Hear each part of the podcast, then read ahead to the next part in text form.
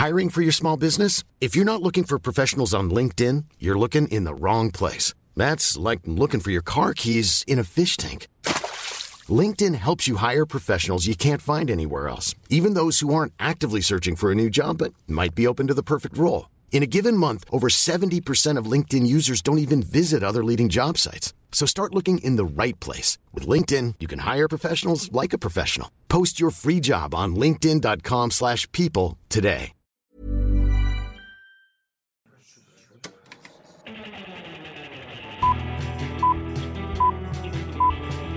Saca el fanboy que tienes dentro. No tengas miedo de enojarte. Esto es el Club de los Amargados. Y en el mes del terror, ya estando a mitad del camino del Halloween, yo les comparto mi terror personal porque estaba muy a gusto viendo entrevista con el vampiro cuando llega la hora de que Sergio y yo tenemos que grabar porque mañana no tendremos oportunidad ya que tengo una cita Tú. con Uy. Hacienda, con el SAT. Sí, es el ¿Por mes del terror. Ay, eres todo un adulto. ¿Sabes, ¿Y lo, eso? ¿sabes horrible que es tener que pagar impuestos? Saber que ya no tienes sí, sí, pagar impuestos. sí he, sí he pagado impuestos, digo, me los quitan cada vez que me pagan Es sueldo. cierto. Tú ya llevas años con el martirio. Pagando. Sí, está feo. Y, Pues sí, pues, cuando... el, eh, octubre de 2020 se puso todavía peor para mí, ya que ya O voy sea, a tener ¿cómo? que tener un RFC. Oye, una pregunta, o sea, ¿Qué? ¿qué? O sea, ignorante, soy de México, yo sé, pero ¿cómo, o sea, ya cómo se pagan los impuestos? Ay, pues la verdad es que no sé, voy a tener que aprender, por eso me da tanto miedo. O sea, ¿vas a ir y ahí te van a explicar o cómo? No, no, no, e- es que se supone. ya, el podcast de película, ahorita ya hablando de trámites para. Hablando de impuestos. Porque todos ya somos adultos. Ya somos adultos. Hijo, ya ah, vamos a hacer barbacoas los domingos. Eh, es que no sé cómo funciona. Mi mamá me ha estado explicando porque ya tengo que aprender esto. Al menos yo sé que voy a necesitar una contadora y, ella es quien me va a manejar las finanzas. Y se supone que cada mes vas a tener que hacer das una declaración de tus impuestos y, y ya, o algo así. Oh, ok, ok. No, pero Yo, no, no me, no me creas para nada. No sé, no sé. Sí, no, no, sí, ya sé. que hay varios impuestos como. ¿Qué es? ¿Terrateniente a lo mejor? No sé, son muchas palabras muy elegantes y adultas. Yo, yo no sé cómo funciona acá en, en Estados Unidos. No sé si también se tenga que hacer una declaración de impuestos. Oye, o pues así. deberías O sea, de saber, ya llevas sé- como cuatro años ahí. Sí, ya sé. Pero como no soy, o sea, no estoy como inmigrante, entonces no sé. Yo sé que, o sea, yo igual pues, pago impuestos cuando, o sea, cuando me pagan mi sueldo, me están deduciendo impuestos. Sí. O sea, no sé, no sé si en México también pasa lo mismo. Ah, creo que sí, creo que... Ay, no, ay, no sé, este, este es el programa equivocado para hablar de eso. Ya sé, para, para aconsejar sobre impuestos. Sí, no, ya en un mes, cuando ya, bueno, ya cuando haya pasado por el infierno, ya te contaré cómo funciona por acá. Porque Sí, tarde sí, ahí me, temprano ahí me voy a- platicas cómo te va. Ahí, te, Sí. ahí me platicas cómo, Poco cómo está el show de pagar impuestos. Esas horribles cosas del mundo de adulto. Y esa es Pero la bueno. escalofriante introducción a esto que Yo- es... yo pensé- de los amargados. Yo pensé que tu introducción escalofriante iba a, a- a- tenía algo que ver con ¿cómo se llama? Hobby. ¿Cómo se llama la película de Adam Sandler? Huey, Huey's Halloween. Pen- yo pensé que iba a tener algo que ver con con, Mira, con ya- la película. Ya ves cómo a veces eh, tardamos 10 horas en comenzar con el programa porque tú tienes un- una review, yo tengo una, que algo que decir. Mira, Sí. no voy a spoilear a nadie el, el Halloween de Herbie, así es el título en español, la nueva película de Ajá. Adam Sandler en Netflix. No se la voy a spoilear mucho menos a Sergio porque sé que ya le dieron ganas de verla. Y Sí, la forma en ganas que- de verla. Sí, y deberían todos de verla, porque yo la describiría como un incendio, un desastre natural tan morboso y tan sucio que no puedes dejar de ver. Esa es mi experiencia con el Halloween de Herbie. Ok. Ah, sí. Mira, yo digo que te la vas Sí, a pasar bien. Yo digo que te... Vela Sí. con Fernando, no esperes O- nada. o- honestamente sí pienso que sí me sí la voy a disfrutar. O sea, no le voy a decir de que obra maestra, pero pero siento que sí la voy a disfrutar mucho. Yo, sí, mira, de es más, así te lo pongo. Tú y yo que ya vimos Jack y Jill juntos, ya que ya pasamos por ese infierno. Sí. peor que No hay nada Jill, peor que eso. No, sí, no. no, no va a ser. No, no. Sí, no va a haber nada peor que. Sí, es Sí, muy ya- difícil ya- que supere eso. Ya estuvimos en círculos del infierno de Adam Sandler mucho más bajos. O sea, mucho, mucho más bajos. Sí, ya Ay, sé. a, a ti no te Sí, gustó. Mis- Misterio a bordo, ¿verdad? No, no la he visto. No la he visto. Esa sí no se me antoja nada, nada. Vela, nada, eso sí me gustó a mí. Ay, no se me antoja nada. De las comedias malas la de Adam Sandler, esa se me hizo una padre. La de Hobby sí se me antoja mucho. La, esa sí se me antoja mucho. Pero po- ponle Pero- subtítulos, porque no importa cuánto lleves viendo películas en inglés, no le vas a entender a lo- al acento o a la voz o, o a la deficiencia que Adam Sandler está haciendo. No, sí, yo siempre veo las películas con subtítulos en inglés, o sea, para saber qué, pues, qué están diciendo. No, pero aquí es necesario para entender algo, porque es imposible. No, no sé qué está haciendo con esa actuación. Cumplió su amenaza, Sergio. No, no la cumplió porque, Ah. como dices, no es No, peor es que. Jackie Jill. No la Si cumplió, pero sería vaya peor que lo Jackie intentó. Jill. Sí, no, no, bueno, pero sí la, sí la quiero ver, sí la quiero ver. Sí pero espera, ver. espera, tengo mejores noticias que compartirte. A ver. De películas que uno sí debería de ver. Ya vi ¿Ya viste Life Monty of Brian Python? y ya vi Monty Python's and the Holy Al Grail. fin, al fin, al fin, al fin. ¿Y qué te pareció? Hijo, están muy buenas. Sí, te dije, Y, y te sobre dije. todo, mira, la que, me- la que menos se me antojaba era Holy Grail, porque no, como ya te dije en, el- en programas pasados, me aburré demasiado lo medieval y lo de, lo de época. Y dije, no, a lo mejor no va a ser mi clase de humor. Y primero vi Life of Brian y me gustó mucho. Sí, pues, sí, en cuanto la vi, sí entendí un poquito de lo que había dicho, no, no sé si era con quien trabajabas en Disney, de que eran silly. Sí, sí, Y sí. Con Life of Brian, o sea, sí me gustó, pero sí entendía de que, ah, ok, silly. Pero con Holy Grail, hijo, se pasaron. Esa es mi película favorita de los Monty Python. Sí, porque al menos siento que en Life of Brian hay un mensaje, o sea, o al menos le puedes sacar algo. Y Holy Grail simplemente es silly, o sea, es, Sí. es absurda la película. Bueno, las dos son absurdas, pero Life of Sí. Brian siento, porque la historia que está en Life of, de hecho, Life of Brian, de hecho, esas dos películas están producidas por artistas, o sea, creo que Holy Grail está producido por Pink Floyd y otros otros cantantes. Y wow. Life of Brian fue producida por George Harrison, uno de los Beatles. Solamente porque le porque no encontraban Sí, es quién les cierto, tú produjera me la película. esa historia. Ajá, o sea, ellos andan buscando quién les produjera, quién produjera la película y nunca encontraron a nadie, sino que le este Eric Idle es amigo, eres, pues él es amigo de un chingo de artistas, ¿no? Y de comediantes y así. Entonces le presentó la idea a George Harrison y George Harrison dijo de que, ah, sí, tengan el dinero. Y le dijo de que, pero no quieres leer el guion, no quieres... No, ¿y por qué nos estás dando dinero por eso? Porque quiero ver la película. Y, pues, ah, bueno. y de hecho en los créditos aparece George Harrison, producido, eje- productor ejecutivo George Harrison. Salvó el Y- universo. Sí. sí. me habías dicho que ya los habían bateado de quién sabe cuántos Y, estudios, y ¿verdad? cuando hicieron la película, o sea, de acuerdo a lo que leí en el libro de Eric Idle, era de que ellos dijeron de que, bueno, ¿de qué vamos a hablar? Dijeron, vamos a hacer una parodia de Jesús. Ah, arre. Entonces empezaron a investigar sobre Jesús, sobre la Biblia. Y entonces dijeron, ¿cómo nos vamos a burlar de alguien que hace esas cosas, que hace todas estas cosas buenas? Alguien que convierte el agua en vino, ¿por qué Sí. nos burlaríamos de alguien así? Dijeron, no, mejor no hay que burlarnos de Jesús. Vamos a burlarnos de las personas Que se aprovechan, no que adoran a Jesús ni de las que creen en Jesús, sino que las que se aprovechan de otras personas, las personas que hacen dinero a través de la fe de las otras personas, le- los que aprovechan las creencias de otras personas, vamos a burlarnos de esas personas, de esa, de esa gente. La gente que toma ventaja de la fe, de las creencias. Por ejemplo, bueno, no quiero entrar a temas controversiales de religión no, y creencias. que nos pero, el pero- adelante. Apenas vamos cancelen por eso, van pero- 10 minutos pero- y ya nos van a cerrar el changarro. Como, como cada episodio, como, Como cada, cada episodio. episodio, vale. Pero sí, o sea, ese era el punto, o sea, no burlarse de Jesús, porque, o sea, es que burlarnos de Jesús no tiene punto porque no hay nada de qué burlarte de Jesús. Sí. Es una persona buena, es una persona que no tiene malas Sí, no hay intenciones. Convierte el agua en vino. gracioso. Exactamente. Entonces dijeron, mejor vamos a burlarnos de la gente que se aprovecha de, de la gente que cree en Dios, en Jesús, eh, las personas, las religiones que toman ventaja sobre estas creencias. O sea, vamos a burlarnos de eso. Y vaya que sí se burlaron de todo eso. Sí, sí, sí, me- Life of Brian me gustó bastante, pero te digo, se me- como Life of Brian fue mi primera vez viendo Monty Python, porque no terminé de ver eh, The Meaning of Life. ¿No lo acabaste? No, es que me quedé dormido y al día siguiente se me acabó la renta. Yo, yo tengo una pregunta.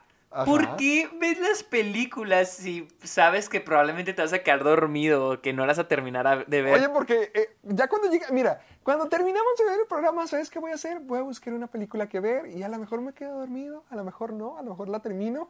Y si me quedo dormido, en la mañana la termino y, y comienzo el día con una es que, muy buena película. ah, o sea, es que para mí, yo no, yo sí sé que ya en media hora, 40 minutos, una hora, ya me voy a dormir, yo no puedo ver, digo, no, no la quiero, no quiero ver la película porque no quiero interrumpirla, no me gusta interrumpir las películas.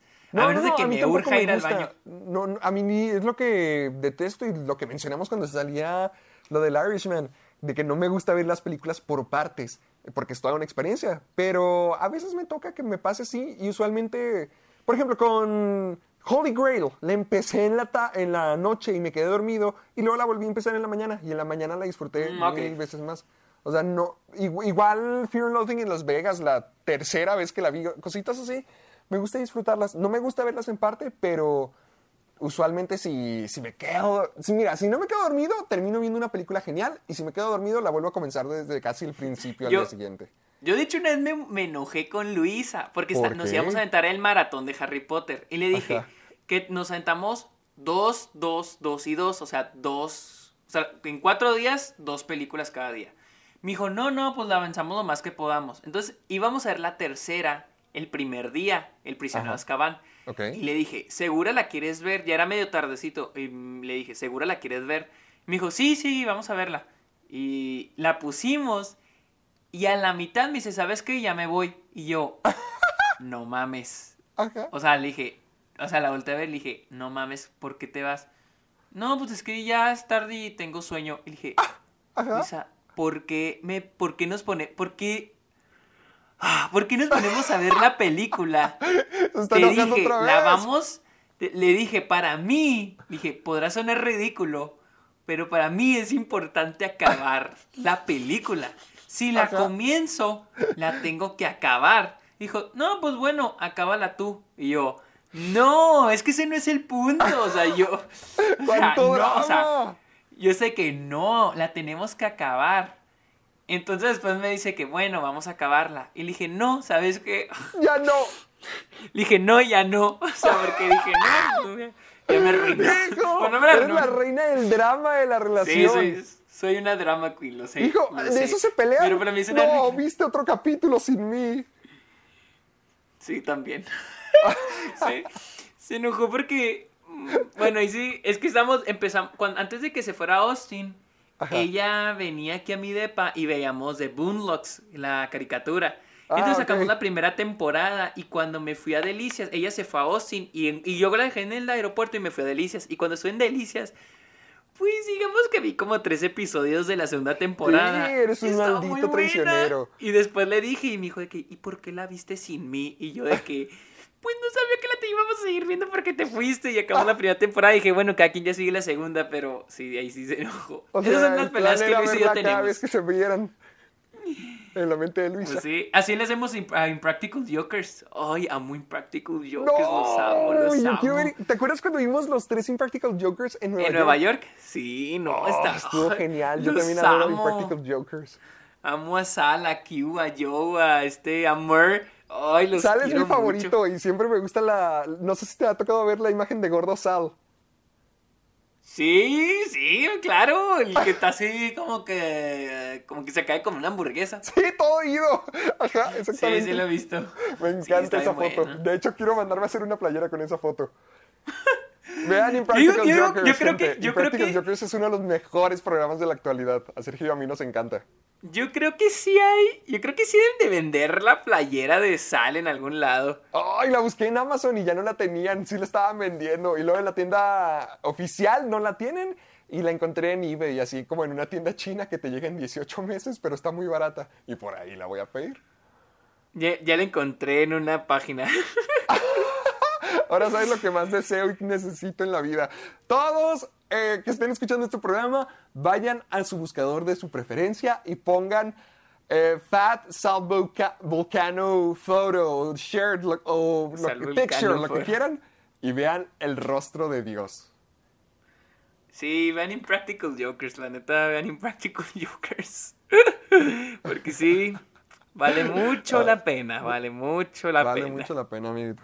¿Crees que ya es momento de... Ya, ya, mira, ya pasaron, ¿qué? ¿10 10 minutos? 15 minutos, 15 minutos más 15 o minutos. menos. Yo siento que este es el momento perfecto para hacer la, in- la introducción.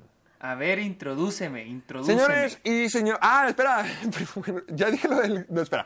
Este es el Club de los Amargados. Ya saben que es el programa donde cada semana hablamos de cine, de las noticias que salgan, de la industria, de los estrenos, de los chismes. Todo, todo, todo lo que tenga que ver con el séptimo arte. Aquí es discutido de la manera en que es la mejor y la más adecuada.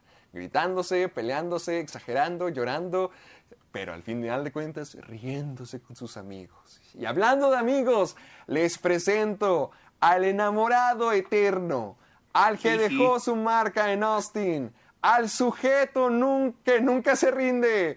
Eres Sergio Muñoz. Gracias, gracias. Yo aquí les presento al fan número uno de Hobby. al sí fortachón.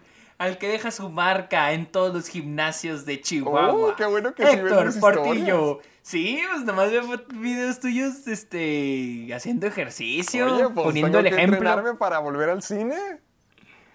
Ah, hijo, ¿por qué el cine? Pues, eh, cállese. Cállese. síguele, síguele. Ay, Dios, pero bueno. Ah, no, eh, no, no, ¿sí recuerden. dijiste mi nombre? Sí, ya dije Héctor Portillo. Ah, perdóname, perdóname, me quedé, me quedé fascinado con recuerden- todas las cosas lindas que dijiste de mí. Recuerden escucharnos en Spotify, iTunes eh, y en todas las demás plataformas, por preferencia Spotify, iTunes, para que entremos a los charts. Y recuerden dejar su rating, su comentario, este, ahí en el Club de los Amargados, para ver si en el futuro podemos, pues ustedes Ser saben, calificar, certificados. certificados por Oficiales. Rotten Tomatoes, sí. Sí, si llegamos no, en un futuro, en dos añitos, que yo digo que sí, vamos a ser críticos certificados de Rotten Tomatoes. Ay, imagínate. ¿Te imaginas? ¿Te imaginas es nuestra cara ahí en la página? Ser Sí, oficial. padre. Con un tomate ahí. un lado. Imagínate poner en tu currículum, ¡pum! Crítico certificado, Rotten Tomatoes. Sí, hay, críticos que yo veo ahí que ya lo ponen en su tweet y yo de que, ay, qué padre. ¡Hoy en un No futuro! no Ayúdenos, es como gente, que, ayúdenos no a es como que allá. sea mi gran sueño como ser director de cine, pero... Uy, pero qué contradictorio, ¿no? Director de Bueno, cine certificado mira. en Rotten Tomatoes. Lo de director de cine, nadie sabe qué pasará, pero al menos tendrás Sí. tu certificación en Rotten Tomatoes. Y también es algo que quién sabe si pasará. Y también, ¡oh, que la fregada! Bueno, al menos cumplan uno de los sueños de Sergio. Sí, sí. Pero bueno, vamos a hablar de muchas espera, espera, cosas espera. hoy. También ¿Qué? necesitan utilizar el hashtag para que nos puedan apoyar de Ah, esta manera. soy amargado. el hashtag soy amargado para poder compartirnos todas sus sugerencias, cualquier cosa que nos quieran platicar, compartir, preguntar, eh, dibujos que nos quieran mostrar, memes que nos encanta estar convirtiendo toda la semana. Por favor, utilicen el hashtag soy amargado para apoyar el programa y ayudarnos a mantenernos en los charts de lo más importante del cine, las noticias, la política, la comedia de México. Así es, así es, en arte, política, comedia, aquí van a encontrar de todo, aquí van a De encontrar de todo. Y, este, ¿cómo Ah. les digo? Para empezar este no, programa... espera, para empezar yo, yo ¿Qué? tengo una sugerencia, yo tengo una pregunta. ¿Qué? A ver, dime. ¿Qué te pareció la película esa que, ay, que fuiste a ver la de terror, la que me llamó la atención y que te mandé Ah, mensaje? Possessor. Possessor. Ah, sí, estuvo muy buena. Eh, estuvo me- no muy sabía cómo se veía, porque creo que la mencionaste en unos episodios pasados, pero luego vi el póster, lo vi en tu historia y me quedé como que, oh shit, sí se ve padre. Sí, sí, está, sí estuvo muy buena. La verdad, sí estuvo muy buena. ¿De qué la trata fui a ver el-? Siento que es una película que preferirías ver. Este, o sea, sí- o sea, ajá, ciegas. Yo sí lo hice y la neta la disfruté un chingo. Pero, este. Te voy a contar, o sea, haz de cuenta se trata de unos como sicarios. Ajá. Gente que les pagan para matar a otras personas. Claro. Pero el modo en que lo hacen aquí es de que se meten a la cabeza de una persona cercana a la que quieren matar y a esa persona la, la poseen y la matan. Uh, O sea, van y matan a la persona. Ajá. Entonces, está muy padre. De hecho, ya hice mi opinión en mi podcast. Está ok. Está Ah. mi opinión sobre Possessor. Ah, Wow. sin spoilers, obviamente. Y pues ahí les cuento lo que me gustó. eh, tal vez mi, un, un pero que le tengo a la película. Pero sí, la neta sí está muy buena. A mí sí me encantó la película. Sí está muy buena. Yo creo que de mis favoritas del año. Uf, perfecto para poder checarlo. Sí, sí, está bien, muy chida. Se la recomiendo mucho. Ya Así que. Por petición, pe- por petición de Héctor del episodio pasado, vamos a empezar con noticias tristes. ¡Oh! Porque no le gusta acabar- que cerremos con y- una feliz entonces. No, esta Para vez, variar. acuérdate, vamos a, va- vamos a variarle poquito y en el final de este episodio, para que se queden, vamos a hablar de las películas de terror que hemos visto en el Ah, 2020. Hablando de, uh, pues no, pues Hablando de una, Possessor. hablando de Possessor. Ajá, vamos a hablar de las películas de terror que hemos visto hasta ahorita, porque estamos planeando en hablar sobre las, La- las las mejores películas de ver para ver en Halloween. Pero dijimos, no, vamos a hablar de eso en, En la semana de Halloween. futuro. Deberíamos de darle un episodio especial a ese tema para que todo el mundo diga, uh, esto es lo que debo de prepararme. Porque como el programa Sí. no va a caer en Halloween y de hecho el lunes donde saldría el programa son dos días después de Halloween, haremos un programa antes y yo siento que debería ser uno especial donde podemos dar todas las recomendaciones para que ustedes tengan algo que, que ver y entretenerse con Sí. este Halloween. Así que en este episodio también porque ya es octubre, todos sabemos que octubre es el mes de terror, no solo por o sea, no solo Halloween, es todo el mes. Así que Sí. vamos a darles nuestra lo que hemos visto en el 2020 de terror y no solo lo estrenado en 2020, en general, todo lo que incluso lo que lo nuevo que hemos visto este año, aunque, o sea, Sí, yo, que hemos yo visto por descubrí primera vez. joyitas que nunca había tenido la oportunidad de ver y que siempre quise y finalmente pude ver que son del género de terror y las, te las voy a decir. Sí, entonces quédense para el final del episodio porque vamos a hablar de las películas de terror que hemos visto, visto en el este año. 2020. Muy Así bien, que amiguito. empecemos, como dije, Dime una noticia triste para todos los fans de Glow, la serie Netflix ha sido cancelada. De hecho, está confirmada la temporada 4 y la temporada Sí, que 4 no ya fue terminar. cancelada. ¿Tú, tú sí la veías? Eso sí se me hace bien, gacho. Se me hace horrible que, que no los hayan dejado terminar. Si ya, si ya lo tenían cancelado, bueno, ya, si ya lo tenían confirmado, sí entiendo que por las circunstancias a lo mejor se dio la obligación. Sí, pero... porque dicen que fue por el COVID. ¿Tú, tú veías Glow? Vi Glow, los- la primera temporada vi como tres o cuatro episodios y fíjate que nunca me enganchó. Nunca, nunca, nunca. Me yo le pregunté a. Luisa. Lu- Yo le pregunté a Luisa y me dijo de que, que sí le gustaba. Pero es de esas series como que te olvidas que existen. Y de repente ves que sacan temporada nueva y, y haces, ah, ok, la voy a ver porque me gustó cuando salió. Sí. Y, y- y de hecho yo siento que así son ya casi todas las películas, de- digo, todas las series de Netflix, series como de que Netflix. salen y luego como salen de chingadas, o sea, sale todos los, Sí, te toda la temporada, sale putazo. inmediatamente la dejas en el olvido. Ajá, o sea... De hecho, de hecho, eso es algo que yo quiero mencionar, que estoy muy feliz con The Boys, porque yo soy fanático ardiente de The Boys y toda esta segunda temporada me tocó ver los episodios al separado, al igual cuando llega la Sí. nueva temporada de Better Call Saul Sí, sí, y cada semana estoy viendo un nuevo episodio y shit, así es como las series se tienen que ver. Sí, es Siento que, es, es como más disfrutable. En, en permitirle a los fans conectar, hacerse fans, querer digerir más la película. Digo, la ¿Cómo? serie, ajá. Ajá, digerir más la serie. Fíjate que lo es- que yo he notado es lo, lo mismo he notado con las películas. Por ejemplo, yo noto que cuando veo muchas, muchas películas seguidas, siento que no las estoy disfrutando, siento que no les doy el tiempo para digerirlas. Sí. O sea... De, de hecho, eso también y- me pasó a mí hace poquito, donde no donde sentía como que, ah, caray, ya no, ya no me gustan las películas como antes, ¿o qué? Pero es como, ya estás consumiendo tanto que mm, dejas ir Ajá. varias cosas luego, luego. No te quedas haciendo Y luego hay algo. películas que recuerdo que en su tiempo, por ejemplo, ah, hace poquito vi Anatomía de un asesinato, Anatomy of a Murder, que es una película de los 50s, 40s con James Stewart. Y me acuerdo que la vi y me gustó muchísimo, me gustó mucho, mucho, mucho. Y hace poquito vi en Letterboxd que la había visto, me acordé que la vi, y dije, ¿qué pedo de qué trató la película? o sea, no, dije, ¿pero qué, de qué era? Y ya me metí, vi fotos, dije, ah, ok, ya medio me acordé. Pero recuerdo que cuando la vi era de que no mames, está buenísima. Es más, le decía, la quiero comprar porque está la versión de Criterion. Dijo, la quiero Sí. comprar. Pero ahorita dije, no mames, o sea, ni me acuerdo. Pero por ejemplo, hubo otra película que vi cuando está en Delicias. Cuando fui a Delicias vi muy poquitas películas esa semana. De hecho, creo que vi una nada más. ¿Qué Y yo creo que ha sido. eh, se llama Another Year de Mike. Lee. Ok, ok. Fue, yo creo que ha sido una de las mejores o las películas que más he disfrutado este año. O sea, estuvo, o sea, la, toda mi cabeza es como que no mames, qué película tan chingona. O sea, era, o sea, ahorita, hasta ahorita, siento que cada semana desde que la vi, en algún momento he pensado en esa película, porque se me hizo padrísima, se me hizo excelente película.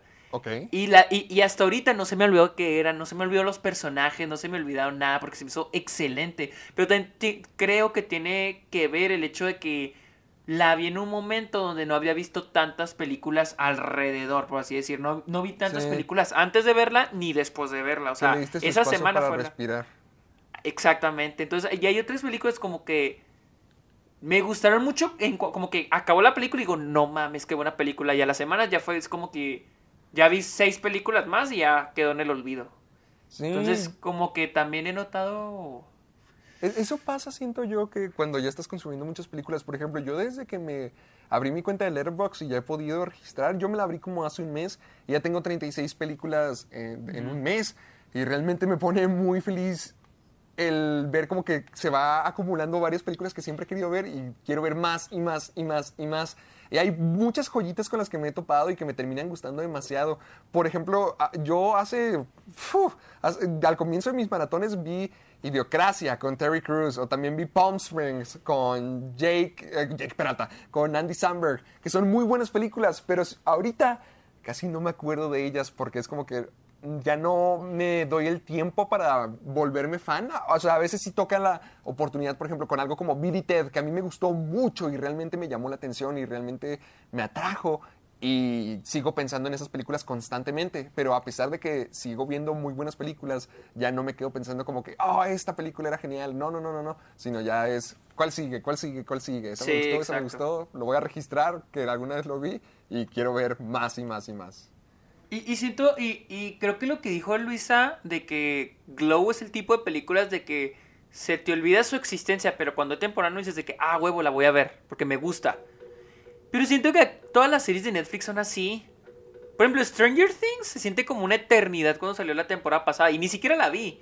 O sea, se siente porque me acuerdo que... mucho la- A mí, mi favorita ha sido la temporada 3. Siento que es de las No, pocas o sea, series que sí le han in- sacado jugo todavía Inde- y que independientemente, independientemente de si me gustó o no me gustó, porque no la vi la tem- tercera temporada, pero me refiero porque, digo, serie o película que saca Netflix, todo el mundo está hablando de ella en, Twitter.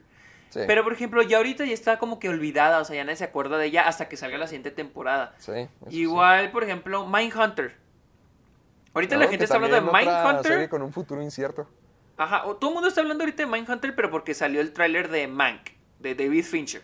Sí. que, que, que dejó Mindhunter por un rato, o sea, la dejó en pausa, no se me, no se me asusten, para este filmar Mank, la nueva, su nueva película. Entonces mucha gente está de que, "Mm, por esto dejó Mindhunter, y entonces mucha gente está hablando, pero, pero en realidad de Mindhunter ya todo el mundo se había olvidado de Mindhunter, o sea, y siento que así están casi todas las series de Netflix, o sea...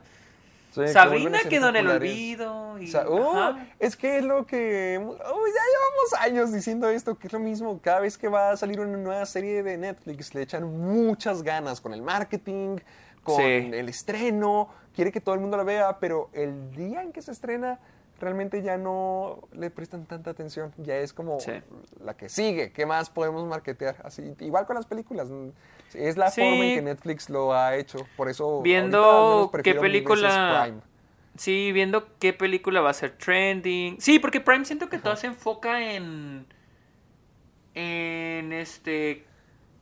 Películas antiguas, o sea, películas clásicas. Siento o que sea, tiene muy buen catálogo y también Sí. ha hecho muy buen trabajo dando series originales. Ya me he visto varias. Me he visto la de Diego Luna, de Pan y Circo. Me vi la de ay, Ana. The Boys, las dos temporadas. Me he visto algunos cuantos programas y generalmente me gustan bastante. Realmente prefiero No, más y- ver las series de Prime que las series de Netflix. Y siento que no te bombardea con sus originales. No te bombardea que, ah, mira, todo este original de Prime, y este original de Prime, y este otro original de Amazon Sí. Prime, y este otro, como Netflix. Digo, Como Netflix está súper de la lleno. plataforma. Exacto, y Netflix siento que está empapadísimo ya de, de originales de Netflix. Digo que, que también es válido, o sea, lo tienen que hacer. Sí, o- pero o- sí es como que ya es también cada- Netflix sol- solía tener todos los contenidos y ya todo el mundo hizo su propia plataforma, así que también tiene que valerse de eso. Sí, claro, claro, claro. Pero Pero lo, lo- bueno, No al- sé. a- volviendo a Glow, lo que sí se me hace lastimoso es que ya habiendo tenido anunciada la cuarta temporada, y siendo sobre todo la final, que gachos que no hayan dejado terminar la, la serie con un moño, ah, con un, ¿cómo se llama? Como cuando terminas con alguien, que, que el cierre o no. sí, sí, sí, sí, que no le den una conclusión. Sí, eso. O sea, realmente que... Es que sí, Qué te digo, lo- sí, es que siento que ya Netflix es como que, te digo, ya no vende, córtale.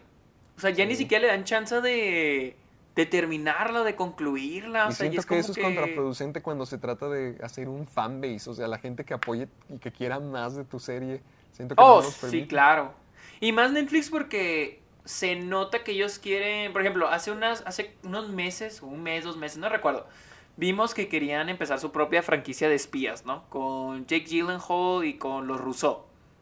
No, Jake Gyllenhaal no, con este Ryan Gosling. Ah, ok. que querían empezar su propia franquicia. Pero si van a tratar esa nueva franquicia, ese nuevo franquicia estilo blockbuster de Netflix, si la van a tratar como todas sus series, pues entonces no va a ser memorable. O sea, no. Sí, es que tienen que hacer algo O sea, de calidad, pero también tienen que hacer un buen marketing que, se quede en la mente de la gente, no solamente tirar un montón de cosas al azar y ver cuál pro- probabilidad sí, pega. Sí, porque hay muchas peli y, y más porque siento que no es el modelo de Netflix el de que la película sea memorable. Ya ahorita ya no es su modelo, a menos de que sea una película para Oscar, por ejemplo Roma ah, o The Irishman. Pero de ahí en fuera, o sea, por ejemplo, la, la vieja ola, ¿cómo se llama? The Old Guard, ¿se llama? La vieja guardia. la vieja guardia. Yo dije hola. The Old Guard. O por ejemplo, la película esta de Michael Bay. No son películas que alguien se acuerde Ah, de ellas. Six, Six Underground. O sea, no son películas que la gente se acuerde de ellas. O sea, y no porque y no porque sean buenas o sean malas, o sea, simplemente porque pues no son no, o sea, no, o sea, no se quedan como que en la memoria de la gente, o sea, nada más como que ah, ponla verla, ¿Estás ver. diciendo que no te gusta el stand de los besos 3? No, todavía no llega a esa, todavía no sabes, todavía no esas llega. tienen muchas secuelas. llega. Híjoles, va a haber hasta tercera, va a haber cuarta, habrá cuarta. Oh, pues, hay cuatro libros. Ojalá no, ojalá no. Pero hablando de terceras partes, Ajá. hablando de terceras partes. Espera, La semana ajá. pasada hablábamos del regreso de Jamie Foxx, pues se acaba de confirmar el regreso de Benedict Cumberbatch para Spider-Man 3, Sergio, obviamente como Doctor Strange. ¿sabes lo que significa? Toby Maguire, Andrew Garfield confirmados. No, ¿sabes qué significa esto? ¿Qué? Doctor Strange va a estar en Spider-Man 3. O sea que Sam Raimi, que va a ser el director de Doctor Strange, probablemente mete Spider-Man en Doctor Strange. Y ya no va a ser Tom Holland, va a ser Tobey Maguire. Va a tomar todo lo que es suyo. Sam Raimi se va a apropiar de Spider-Man. Al fin va a tomar lo que siempre le perteneció. Oh, por Dios. Se va, se va a ir al fin el niño ese, Tom Holland, el peor Spider-Man de todos los tiempos. El, ay, señor Stark, señor Stark, va a volver el cara de bebé Tobey Maguire. Oh, creo que he leído eso en diferentes modos, pero en Twitter, en Facebook lo he visto como mil veces. Oh. El cara de bebé, el Creo que nuestra llorón. interpretación fue tan genuina porque tenemos mucho material de investigación a través de la vida. Bueno, pero al parecer, eh, Don Benedict va a volver para Spider-Man 3 como Doctor Strange. Esto solamente fortalece nuestras teorías conspirativas de las que hablamos la semana pasada. Yo creo que Disney y Marvel escucharon el podcast y dijeron, qué buena idea. Y van a empezar a agregar los multiversos. Am, ¿Ves? Si pertenecemos en Interesante, Hollywood, pensamos interesante. como los escritores. Sí, así es. Así que, este... Pues sí, esa es la Sí, noticia. ¡Qué buena onda! No, no, sí, qué padre. Y Sí, digo, es que digo, no- podríamos hablar de esto el episodio Sí, pasado, como que... pues, sí, exacta- sí. ajá, exactamente. Podríamos hablar de lo eh, eh, mismo. la- esta noticia pero es como que, no, pues sí, el- pues sí, latinaron. Tenemos raz- le- les dijimos, les dijimos. O sea, así que les digo, si quieren escuchar nuestras teorías conspirativas sobre el futuro de Spider-Man, vayan al episodio pasado. Quizá Y nos podemos burlar constantemente de los fans y de los fanboys, pero al final de cuentas a veces latinamos. Sí, a veces, a veces latinan. Así que, si quieren hablar de nuestras teorías, si quieren escucharnos hablar de nuestras teorías conspirativas sobre Spider-Man, vayan al episodio pasado, que es el 59, porque, ay, güey, estamos en el Porque ya 60. lo teníamos al primer paso, así que ya, ya hablamos de todas las teorías posibles de esto. Así que, Sí, qué así bueno, que, qué bueno que está. ah, en Vámonos, vámonos a 3. la siguiente. Vámonos a la siguiente, hablando la de, siguiente. de Disney. Como, fo- como todos sabemos, Disney es dueña de Fox y en todos los assets, todas las propiedades de Fox está una noche en el museo. Así que se reportó que se está desarrollando una serie animada Ah. de una noche en el museo para Disney Plus. No me dijiste que era una serie tú animada, no sabía ese detalle. Sí, yo, yo no sabía, yo no sabía eso hasta aquí dice animated, animated revival on Disney Plus. Night at the Museum report, reportedly getting animated revival on Disney Plus. O sea, animada. No, yo tampoco lo sabía hasta que ahorita que lo estoy leyendo. Son. No suena tan mal. O sea, si es animado. Yo pensé que iba a ser una serie revival live action o, una película o algo así para Disney Plus. En ese caso, sí hubiera dicho como que, ay, no, qué flojera. Pero si es una serie animada, mm, mm, siento que hay oportunidad. Siento que. Sí, sí, claro, o sea, y padre. digo, sería muy difícil hacer un revival live action en especial porque no está Robin Williams. Así que ¡Ah, qué fuck! ¡Es cierto! Teddy Roosevelt. Ajá, entonces, de hecho, creo que la tercera película fue su última película, fue la última Sí. película en la que apareció. Oh, de, de Robin Williams.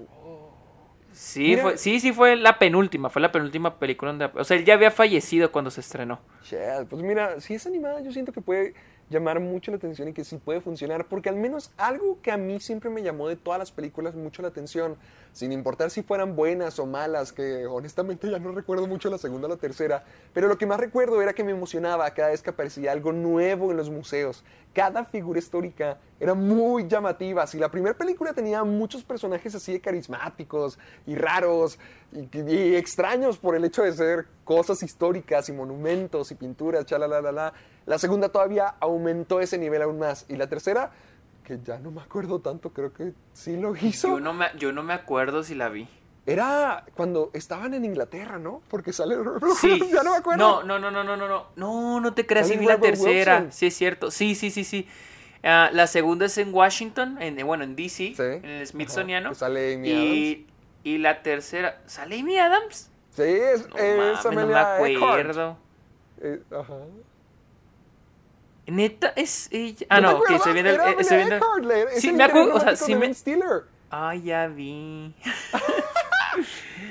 no me acordaba. O sea, me acordaba que salía Amelia Earhart, pero no me acordaba que fuera Amy Adams. Sí, sí, sí, yo me acuerdo muy bien. Y tenían una historia de amor y toda la cosa. Y me acuerdo que en el cine yo estaba muy emocionado. Quería que terminaran juntos. Oh, wow. No me acordaba de eso. O sea, yo, no, entonces sí las vi. Sí me, ya, ya me acordé la de, la de Inglaterra. Ya me acordé. No, sí vi, la- sí bueno, vi las tres. Es lo único que me acuerdo de que estaba en Inglaterra, pero no me acuerdo de nada más. Pues sería interesante, la neta, una película, este... Animada, una serie. ani- animada. bueno, una serie animada de una Sí. noche en el museo. Porque lo- la parte más padre eran las figuras históricas y ver todo lo que estaba en el museo. O sea, independientemente si eran buenas o malas, estaba cool ver esa parte de y cada figura histórica. Entonces, a mí me gustaría ver qué tienen para ofrecer con eso. Sí, sí, la neta. A ver qué sucede. Y esta va, esta men va para Disney Plus. A ver cómo les va. Que vamos rápido con las noticias, vamos rapidín. Oye. Qué milagro, qué milagro. Vamos, esto está raro, ¿eh? No- Como que Sí, así no que, nos pero-.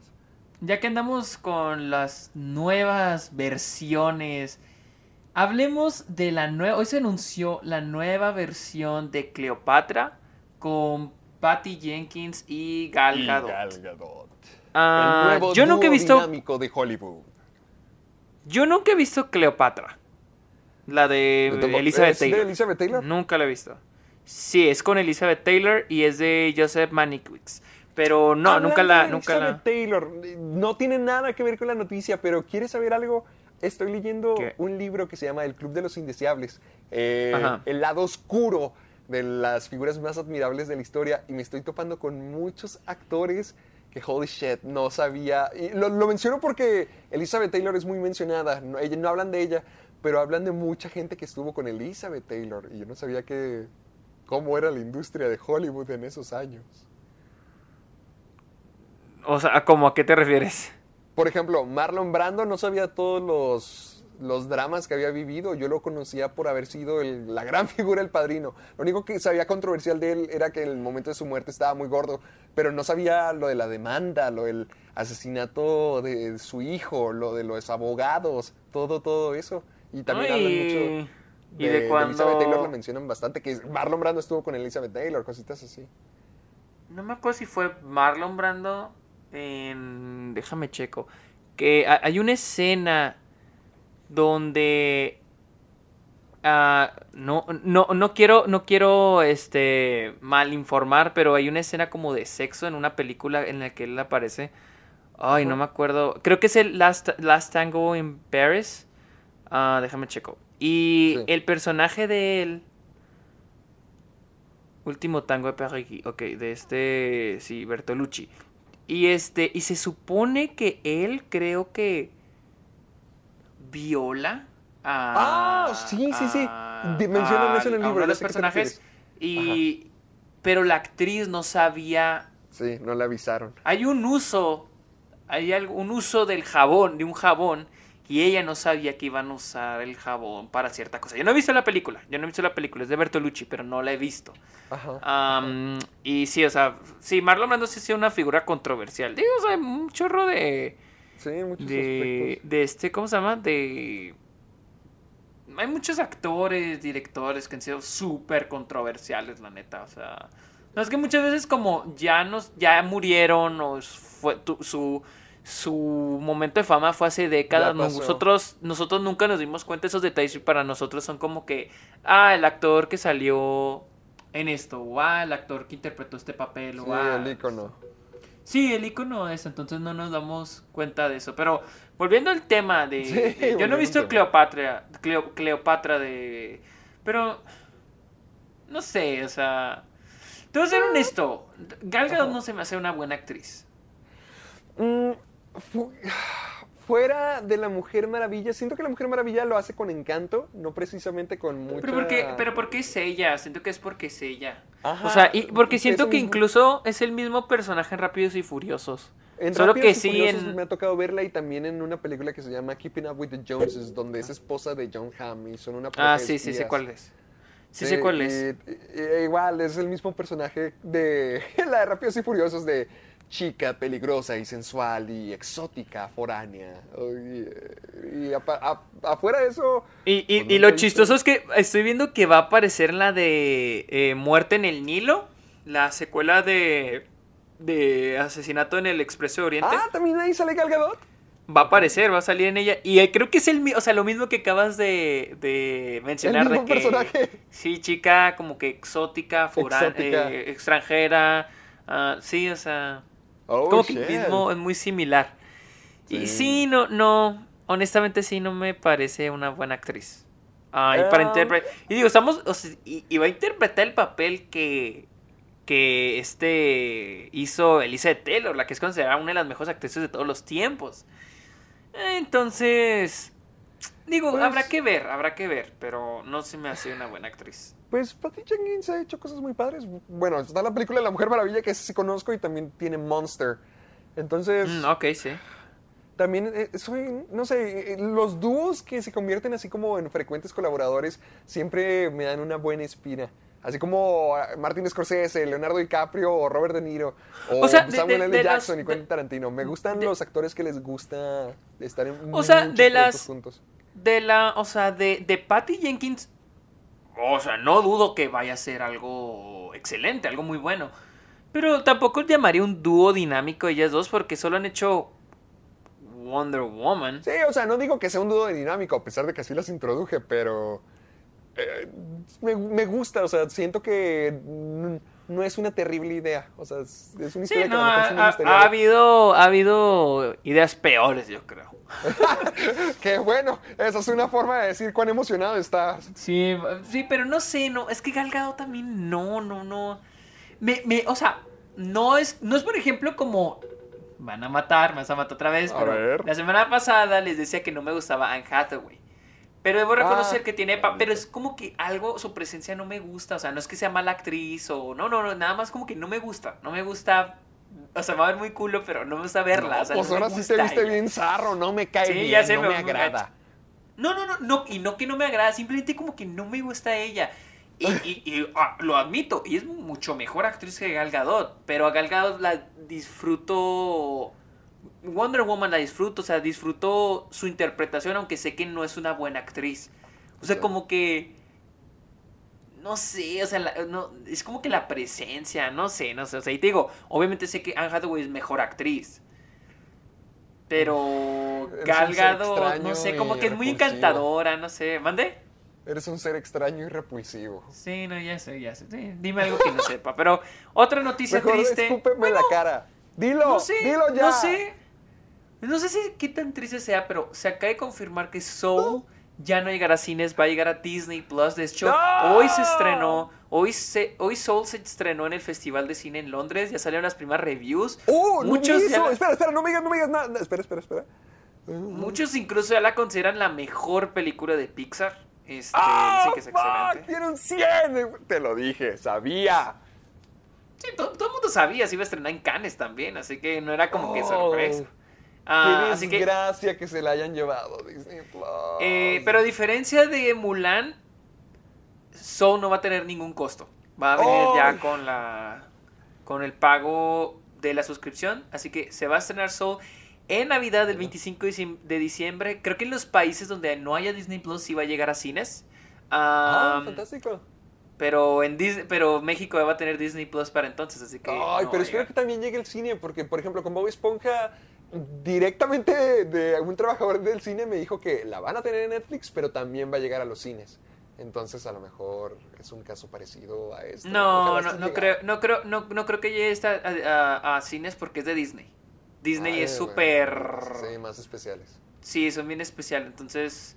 ah, no, pero Mul- es que Mulan, lo que Mulan... es que se haya ido a Disney Plus, no porque sea un downgrade, pero siento que la experiencia de ir al Sí, cine, lo mismo sí. que decimos siempre, de que una película donde realmente reluce y donde realmente llega a brillar es en Es en una cine. sala de cine. Y si ya están Exacto. diciendo que es de las mejores películas de Pixar, mira, yo amo intensamente, esa es mi película favorita de Pixar y habla de emociones. Ahora van a hablar del alma y de la muerte y todo eso. Siento que es un nivel más arriba todavía y realmente me emocionaba mucho esta película. Era mi tercera o segunda película más esperada del año.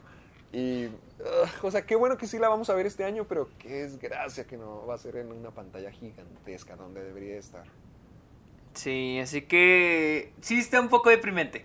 Sí está un poco Mm, triste pues que... Este es el programa de, que- puras noticias tristes y destrucción. Pero, pero al menos lo dejé para en medio, no hasta el final para que no nos vayamos tristes. Ah, ¿Ves? A ver si. Que considerado, soy si- considerado, soy considerado. Pero sí, Soul va a llegar a Disney Plus. Para dejar en claro, no va a costar 30 dola- dólares como Mulan. Que por cierto, eh, por un lado, vi que Mulan sí quedó tablas. Sí ah, ¿sí lo sacaron- lograron al final? Sí, o sea, Bueno, se dice tablas, que ¿te refieres a que nomás recaudaron 211 millones? 200, casi 300 millones recaudaron. Mm. Más lo que se hizo en cines en, en, don- en los países que se estrenó en cines. Ah, pero sí quedaron, ta- o sea, de que apenas, apenitas lograron su, su- Su- eh, la- el dinero, sí. A diferencia de Tenet que no, Tenet sí, Tenet le cargó la chingada. O, o sea, ahorita se estrenó la nueva película de, de Robert De Niro, donde es el abuelito, o sea, la- una comedia así. Ah, la culera, de un culera. abuelo peligroso. Ah, Una madre así, una madre así. Y ya, o sea, ya esa película ya le ganó a Tenet este fin de semana aquí en Estados Unidos. No puede ser. Sí, ya, o sea, digo, también mucha gente decir de que, bueno, Tenet ya lleva varios, ya lleva más de un mes en cines. Pues sí, pero Tenet. ah, se esperaba más, se esperaba más de. Tenet. Se- ajá, exactamente, se esperaba mucho más de Tenet, así que... Ah, Ah, puros Mandalorians, Qué decepcionante. Sí, pero ya que andamos hablando de Disney y sus este proyectos a futuro, se planea una película Space Mountain porque ¿Qué- qué- no qué tuvieron suficiente En, en- en Disney. ¿Qué quieren, otro- sa- quieren sacarle todo el jugo a Disneyland. Ya Cada tenemos propiedad piratas. existente de Disney va a regresar y va a vivir o nuevamente porque Disney lo quiere. Ya tenemos Piratas del Caribe, ya tuvimos la mansión embrujada. Vamos a tener el próximo. Tomorrowland también, Tomorrowland. Ya Eso también sí el, próximo año, el próximo año, el siguiente año vamos a, te- vamos a tener este ah, Jungle Cruise. Y ah, es cierto, se también es un juego de planea- Disney, eso no lo sabía. Sí, es un Jungle Cruise, de hecho está al ladito el de Indiana Jones. Y también el de Space Mountain. Al parecer vas, yo creo que yo creo que el bueno aquí por dirigirlo es Zack Snyder, porque digo, ¿Por qué? Digo, porque Space Mountain literal no hay nada de, o sea, literal la, la atracción es de que todo Se oscuro, complementan. todo oscuro. Literal, yo no sé qué Ah, ¿cómo? A ver, ¿cómo es Space Mountain? Yo que nunca me ha tocado eso, quiero que me digas cómo eh, funciona. Space Mountain literal es te Yo pensé que era una ves- montaña rusa. Es que sí es una montaña rusa, pero te cuenta te mete como que a algún lugar oscuro y literal nomás estás sintiendo los movimientos. Y, los, y escuchas los gritos, pero es todo, en realidad no es Parece como... una tortura rusa. No es como. no es como Piratas del Caribe de que entras al, al, al- Estás en la atracción y lo estás viendo hacia los piratas que se están peleando. O y- sea, y- no pero hay un mundo. nada, o sea, hay un mundo. con. Sí, en re- ajá, en realidad sí. O sea, yo creo que la historia o el setting del juego eh, se crea cuando estás haciendo la fila, literal. Cuando estás haciendo la fila y luego ves que te vas a subir una nave espacial y luego ves el tipo de naves que existen y Ah, así, pero la no es como que... cómo te meten en la, en la atmósfera. Sí, la- pero nada más es la atmósfera, ni siquiera hay como que un mundo como Piratas del Caribe, que existe Uh, de que, ah, los piratas y estos personajes y así, ¿no? Este, o por ejemplo, la- incluso la mansión embrujada, ah, eh, la, la casa está embrujada y luego Mira estás en este fantasma. mundo y luego cómo Sí. funciona la lógica de, este, de esta atracción. Y en Space Mountain, pues no, tú nada más es una montaña rusa en un... que está, está todo oscuro, literal, todo está oscuro. Pues a lo Pero mejor bueno. hacen una película al estilo de Interestelar.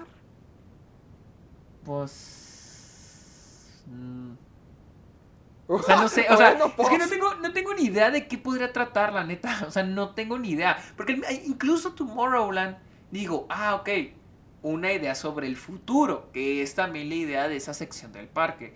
Pero... mm, No sé, o sea...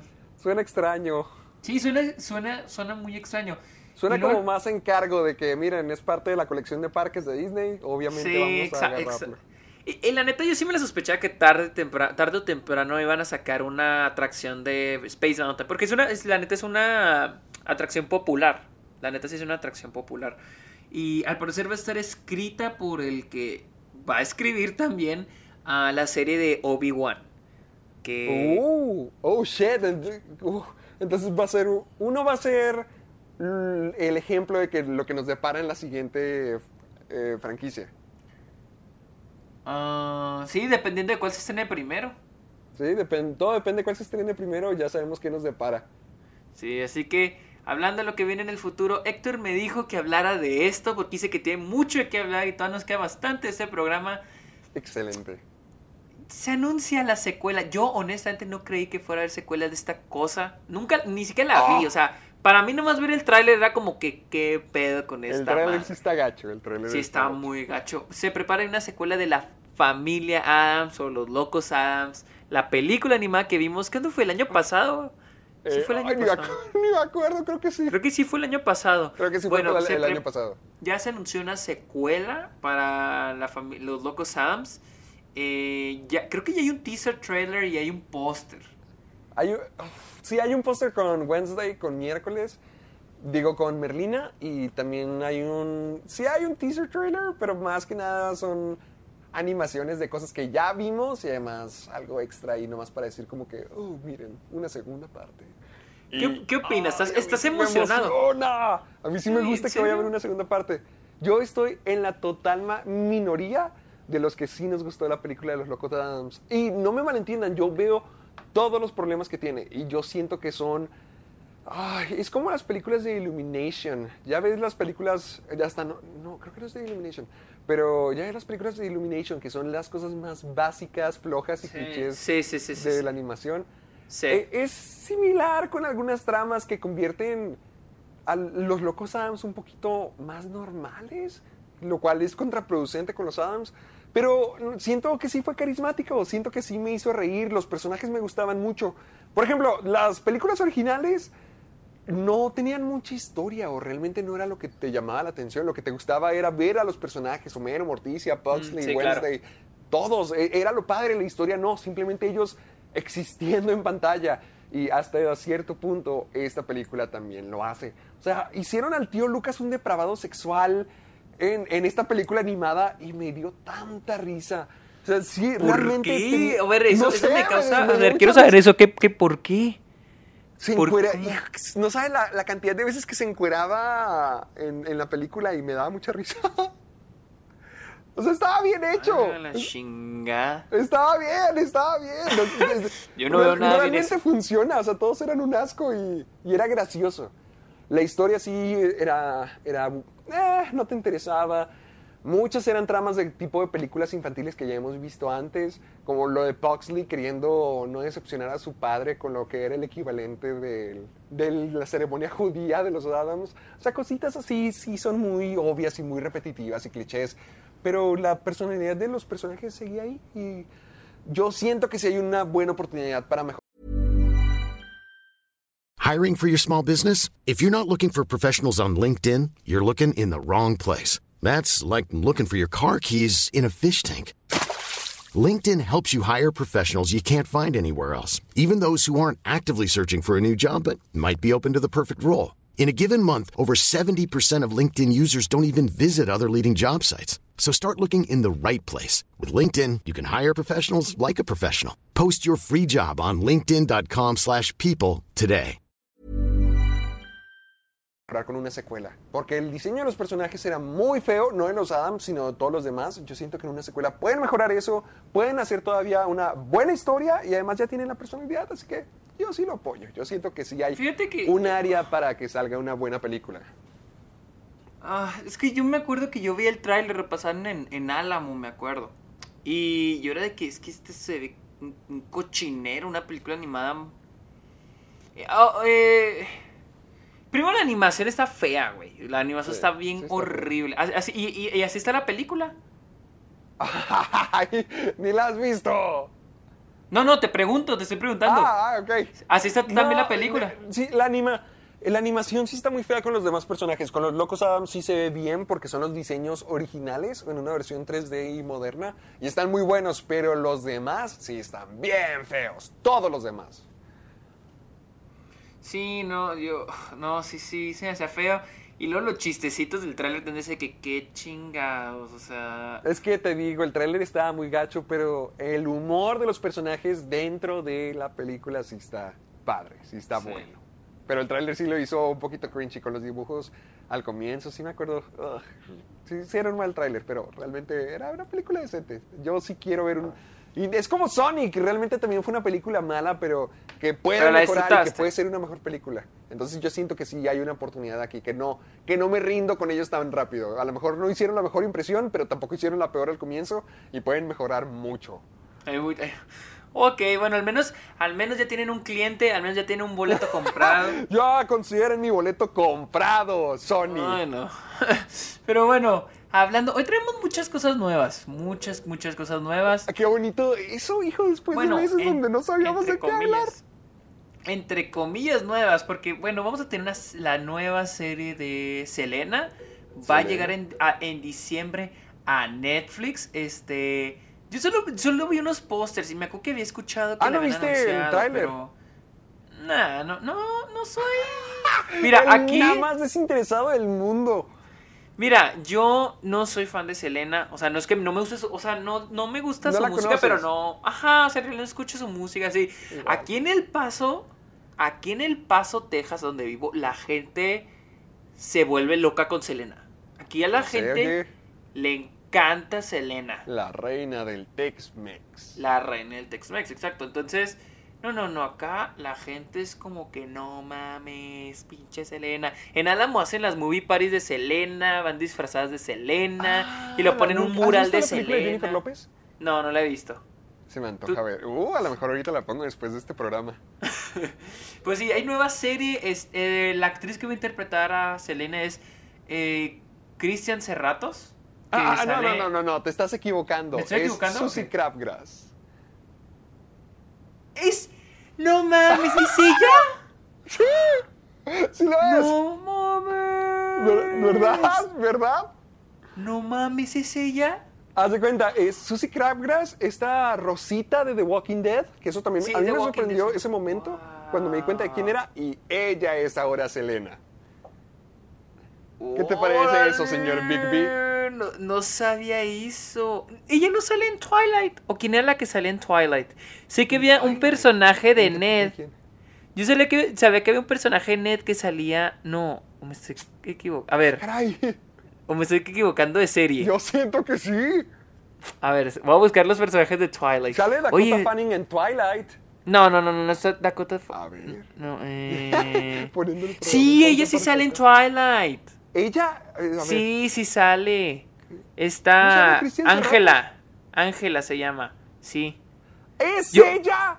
Sí, yo, yo sí sabía, yo sí estaba seguro de que Ah, no, la espera, que salía en Ned, yo sabía que la que la chava que sea a Susie en Ned salía en Twilight. Wow, oye, también sale Anna Kendrick en Twilight. Sí, salía Anna Kendrick, bueno, ya sí sabía que salía en Twilight. Wow, qué rayo. Wow. Qué Sí, pues ella va a ser la nueva. ella va a Selena. ser eh, Selena.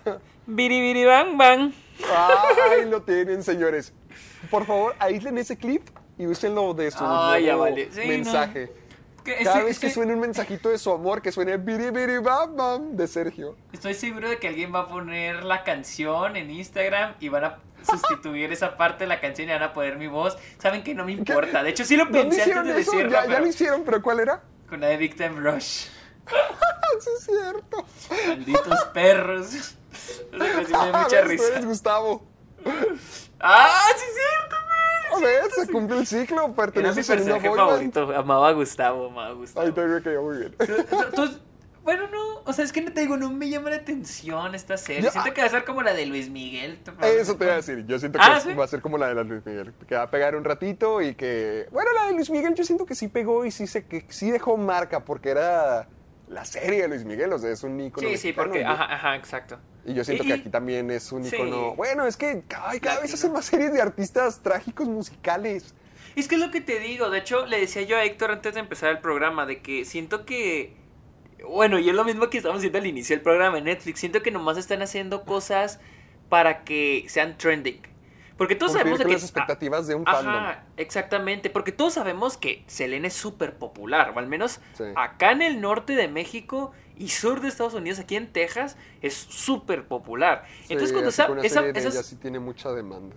Sí, o sea, cuando esa serie se estrena, todo el mundo va a estar hablando de Selena. También en California es súper famosa, súper popular. Entonces, todo el mundo va a estar. Entonces, siento que Netflix ya como que le apunta a, ok, ¿de qué famoso estaría bien este, sacar Hacer una una serie? serie Y- de y- y Netflix, pasado. y Netflix hace un espect no un espectáculo, pero hace el marketing gigante para que desde que sale el primer tráiler o teaser ya estén con que no mames, este, qué chingona se va a ver la, la- la de serie de Netflix, va a estar en Netflix, serie de Netflix, porque ahorita todo el mundo tiene Netflix. Tener Netflix es como pagar el agua. O sea, ya es una necesidad Sí, básica de la parte gente. la de, del día a día. Por ejemplo, se me hace bien cagado, bien cagado que la gente diga de que que pongan High School Musical en Netflix. Que, ¿y por qué no la ves en otro lado? O sea, ¿por qué en Netflix? Que pongan esta cosa en Netflix. ¿Por qué ver, tiene que ver, ser en ver, Netflix? Entonces, a ver, saca los trapitos al sol. ¿Cuántos servicios de esa índole pagas al mes? Mm, tengo, Porque, o sea, te no tienes, míos. no tienes que pagarla, la puedes rentar. No, no, O sea, no, no- no, pero que- por ejemplo, que pagues, por ejemplo, yo pago Spotify, YouTube Premium.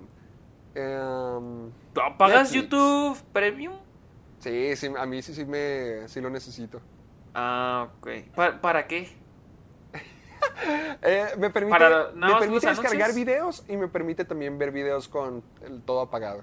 Oh, y ya con es el que- que... con el que me deje descargar videos ya me hace los mil y un viajes de carretera de Delicias a Chihuahua tan fáciles. Uf, sí, no lo había pensado de ese modo. O sea, a mí me gustaba la idea de que puedes qui- o sea, de que te puedes salir de la aplicación.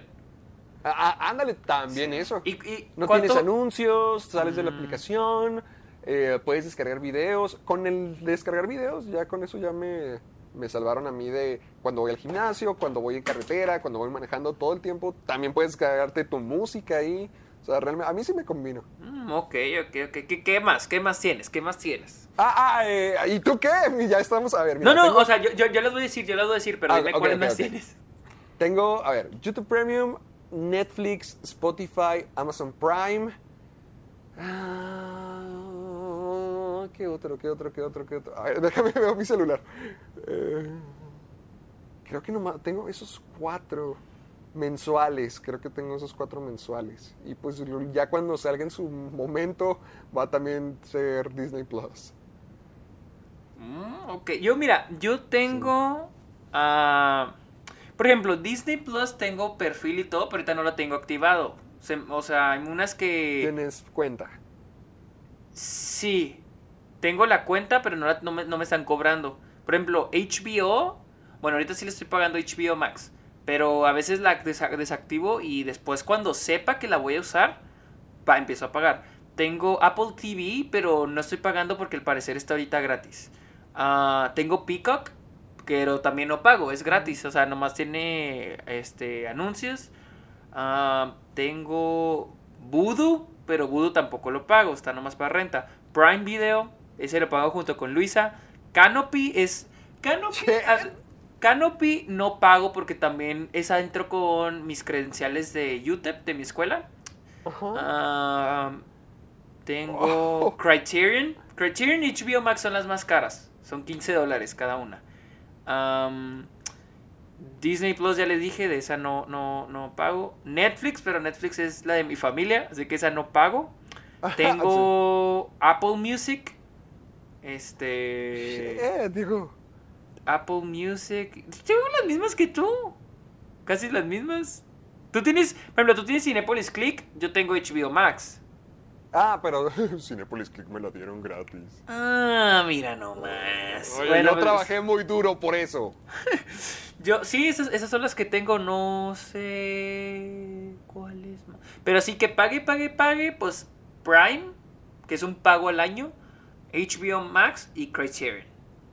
Esas, esas son las tres que tengo. Y Disney Plus cuando tengo algo, tengo ganas de ver algo de Disney, pero que diga, quiero, por ejemplo, hace como dos meses me dieron ganas de ver, nos dieron ganas de ver la de Icapod. Ah, La de- ¿La jinete animada? sin- sí, la del jinete sin La cabeza. Sleepy Entonces, Hollow. Ajá, la Mm. de Sleepy Hollow. Entonces, la, la- eh, activé mi cuenta de Disney Plus, pues cuesta 6 dólares. Y dije, bueno, vamos a aventarnos las de Piratas del Caribe. Nos aventamos Piratas del Ajá, Caribe. sí me acuerdo. Y luego te nos aventamos la segunda de National Treasure, la de Nicolas Cage. Entonces, pues, ya, ya le saqué provecho, o sea, ya. Ya viste lo que querías, ya lo dejaste. Y ya pasó un mes, ya, la quité. No, señor, cuando se estrene acá en México, prepárate porque ahí me voy a dar mis maratones de Los Simpson y de Stan Raven. Va a ser mi... ¡Ay, de Cory en la Casa Blanca! To- Hijo, no, no, no, todo lo que me solía ver en Disney va a ser mi no sé si. Cory en la Casa Blanca está.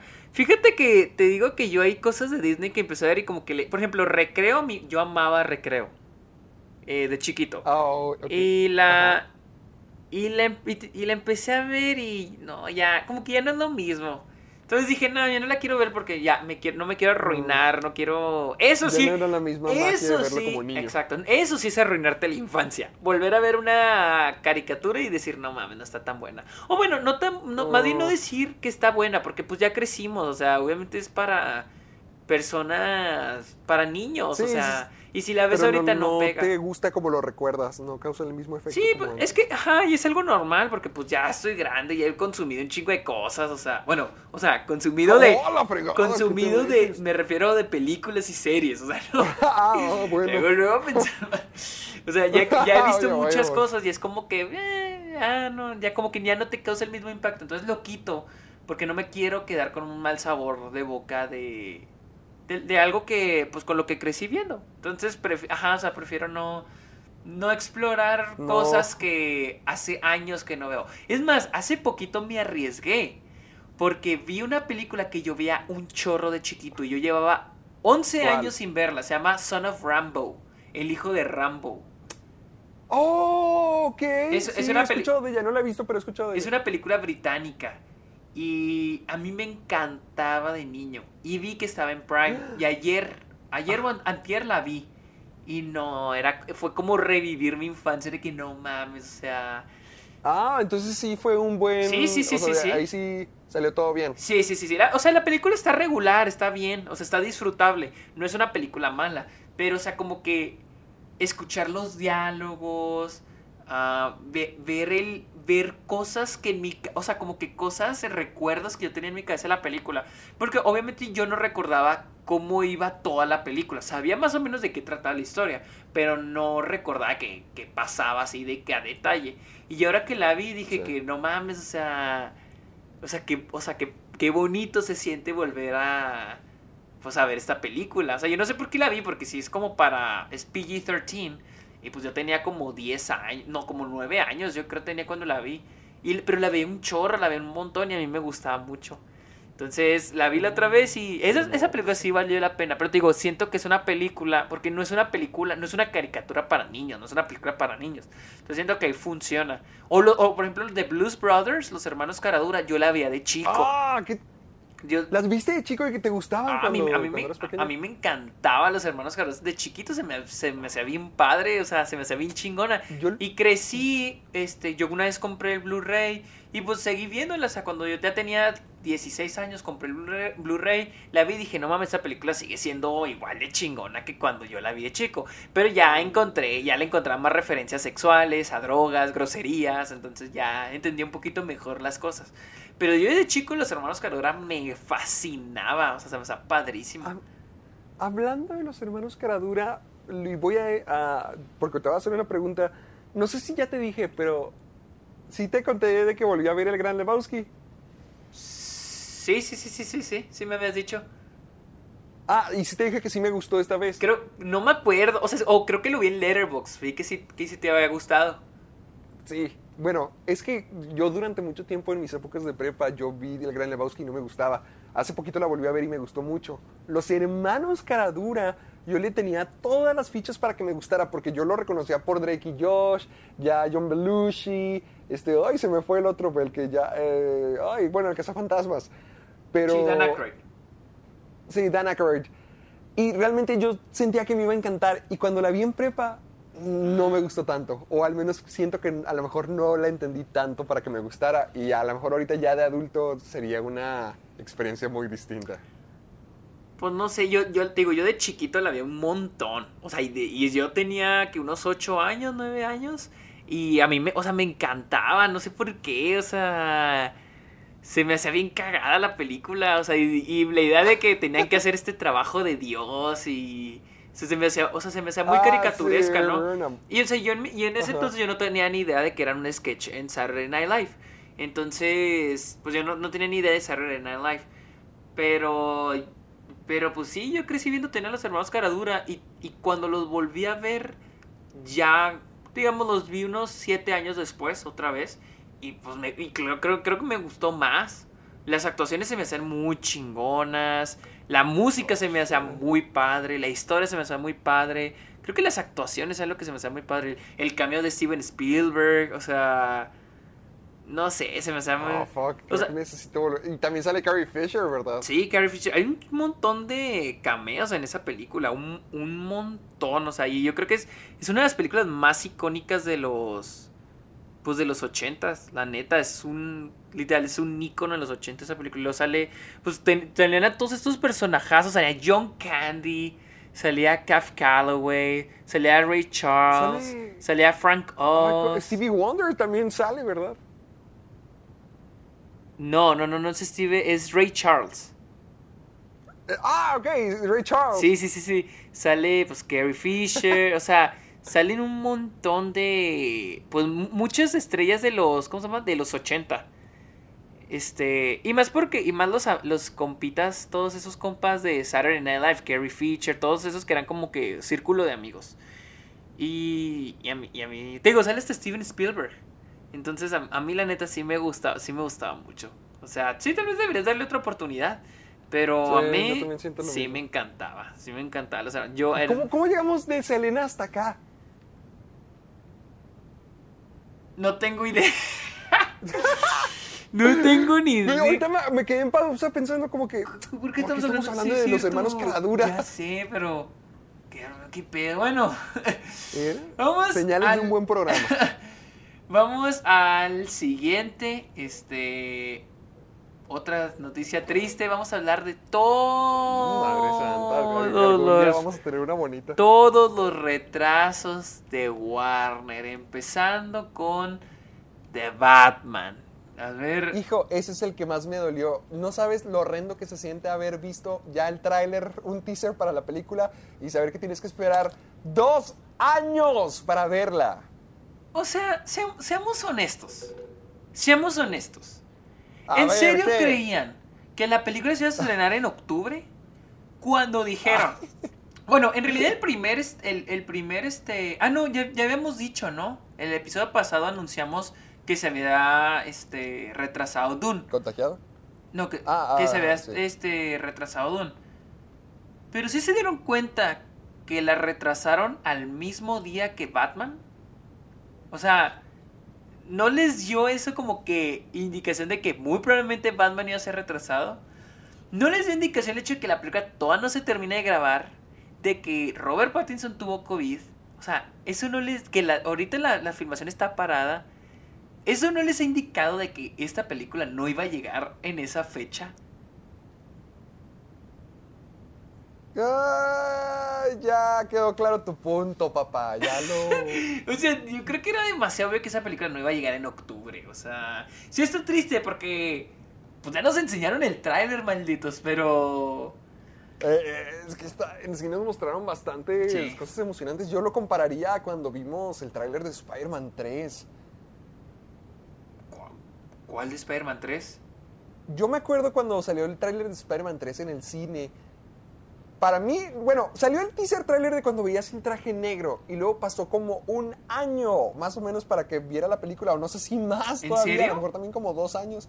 Ah, ah, para, no sé si fue mi mente de niño, pero para mí se sintió una eternidad, porque me acuerdo de haber visto el teaser donde está en la iglesia en la lluvia.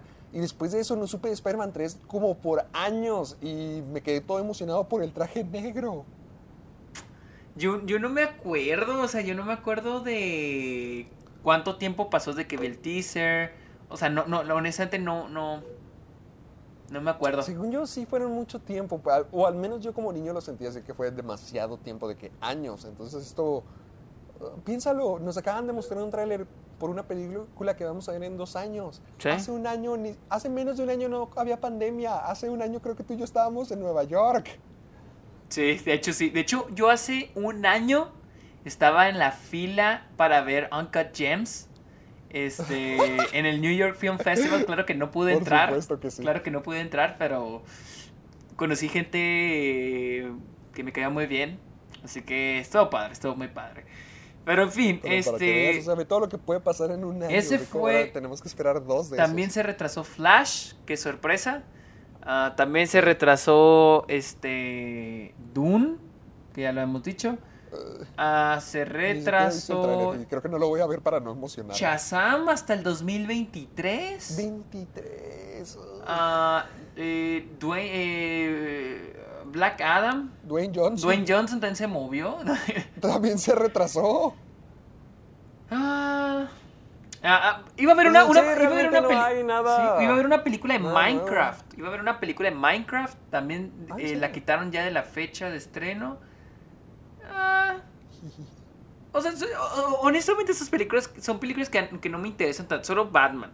Pero porque mostraron el tráiler. Pero las otras, honestamente, seamos honestos. Espera, espera. No tenemos esperanza de Flash. ¿De qué? ¿De la película? Sí, o sea, de que sale. Yo quiero que sea buena. Yo siento que va a ser No, buena. no, no, no digo esperanza de que sea buena o mala. Simplemente cuánto llevan haciendo esa película. Ah, bueno, eso sí. O sea, cuánto llevan haciendo esa madre. Va, le tengo esperanza. No, sí, sí, sí, completamente de acuerdo, pero, o sea, no es como que me emocione y luego que la retrasen, o sea, Shazam igual, no, o sea, la primera Sí. estuvo buena, pero tampoco es como que me emocione una secuela, entonces, Batman, Batman, A mí bastante. a Batman, mí sí me emo- emociona. Batman emociona porque ya, ya anunciaron un tráiler, pero, Ya lo vimos. pues, ya, no me, no, yo creo que sí me pudo la de Dune, que retrasaron Dune sí me pudo, porque sí quería verla. A mí lo que me puede en todo esto es que no mencionaste la historia completa, porque retrasaron todas esas películas y adelantaron Monster Hunter. ¿Cuál, es esa? Ay, la de, nueva la película de... de videojuego de Mila Jovovich, la estrella de Resident Evil.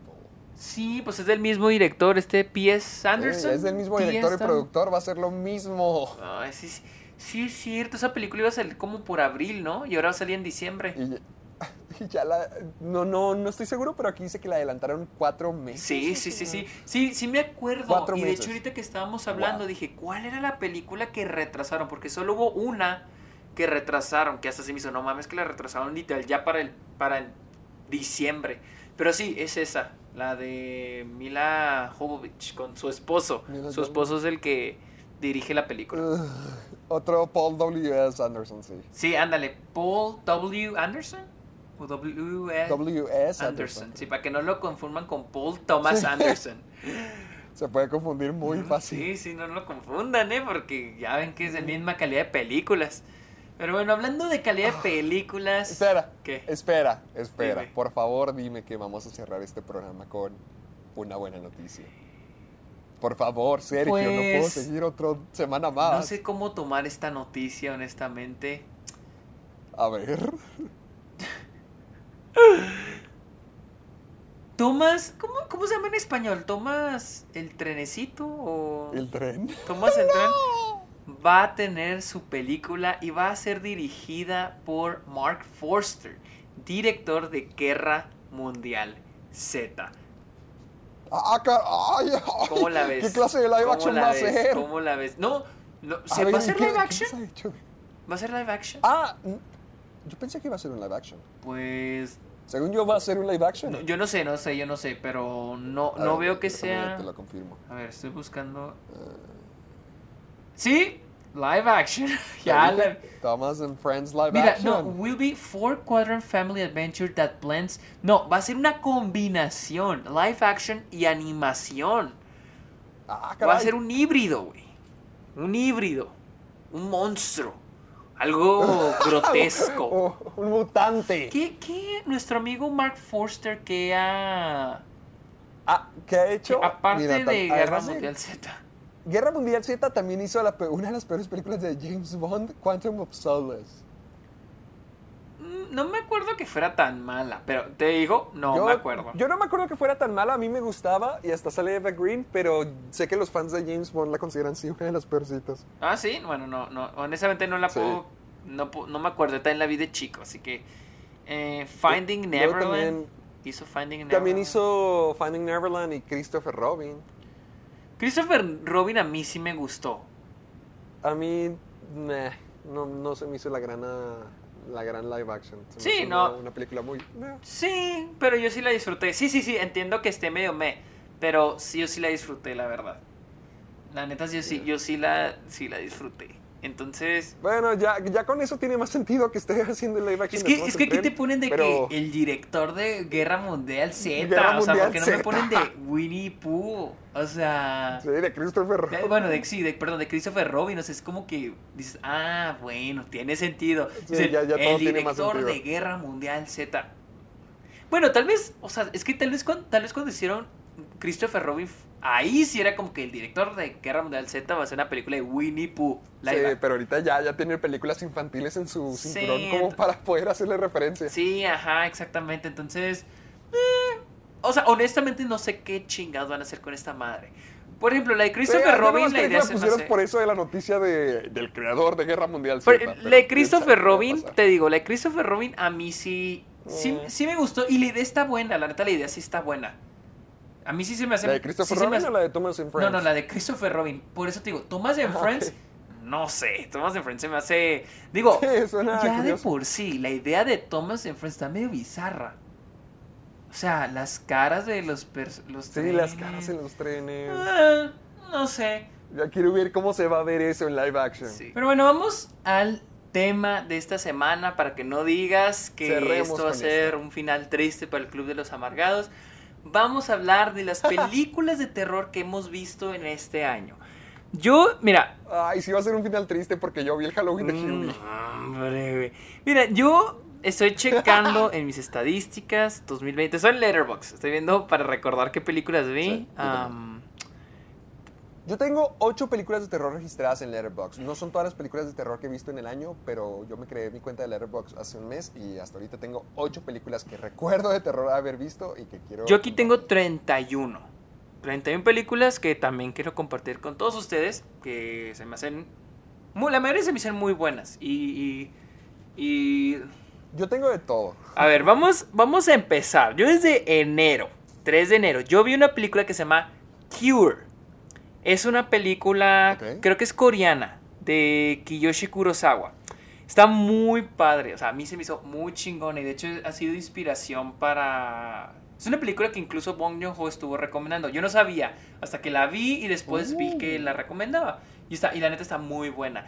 Es sobre un detective que investiga unos casos en los que gente está muriendo de maneras misteriosas. Entonces, no, o sea, o- o- no los voy a spoilear porque en realidad esto se presenta desde el principio de la película. De que hay una persona, este, este Sí. chavito que controla a la gente. Creo que controla a la gente y hace, y hace que se suiciden. Entonces el detective está investigando Oh, ese ok. caso. Está, está, muy, está muy buena, está muy buena. La vi en Criterion. Oh, sí, sí, Ah. Esa es una, a ver, tú, tú dinos otra, tú dinos otra. Ok, eh, una que a mí me dio... Es que no, eh, no es exactamente terror, es un thriller, pero tiene muchos elementos de terror y la voy a considerar como tal. The One Hour Photo de Fíjate Robin que llevo Williams. años queriendo verla, nunca la he visto.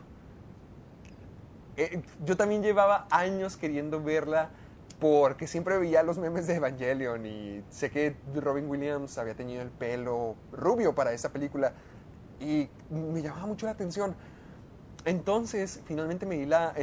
al comienzo de mis maratones me di la oportunidad de verla y me gustó bastante. Les digo, no es de terror, terror, pero es un thriller bastante bueno con elementos de terror, ya que cuenta la historia de cómo esta persona, ay, no me acuerdo cómo se llama, pero es el, digamos que el manager en, una, en uno de los kioscos de fotografía dentro de un centro comercial, cómo él se empieza a obsesionar con una familia, porque lleva años revelando sus fotos y, o sea, ha sido parte de momentos, o bueno, él se siente parte de momentos como el nacimiento del, del hijo de la pareja, o sus, o sus cumpleaños, o sus vacaciones.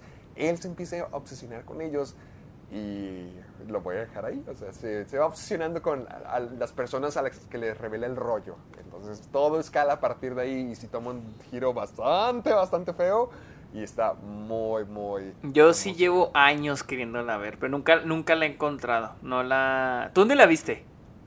Ah, Yo la vi en Cinepolis Mm, Click, ok. te la pongo cuando... cuando Ok, ok, ok. Sí, porque yo sí llevo años queriéndola ver. Una película, mira, esta película que les voy a decir la vi por febrero. Una vez que hicieron un evento en, aquí en el cine en Álamo para los que somos frecuentes. Y fue una película sorpresa. Dijeron que era una francesa. Y yo creí que iba a ser por Travel Lady on Fire. Que yo ya por entonces ya la había visto. La vi en el festival. Pero fui con Luisa Ajá. y le dije, no mames, esta película tienes que ver. Pero el último no fue esa. Fue una que se llama Deerskin. Yo no la consideraría tampoco terror.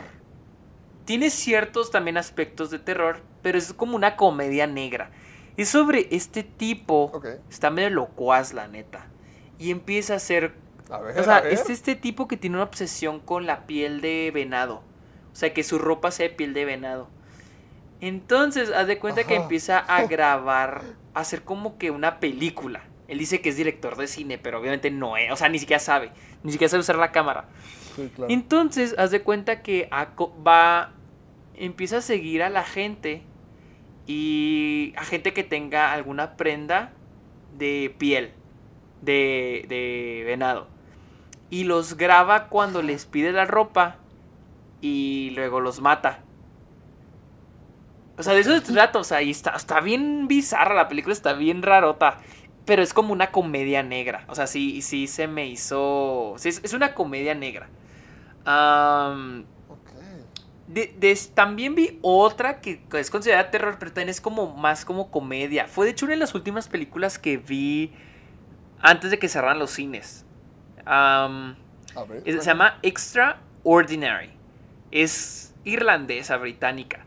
Ah, Se trata sobre una chava que ve gente muerta.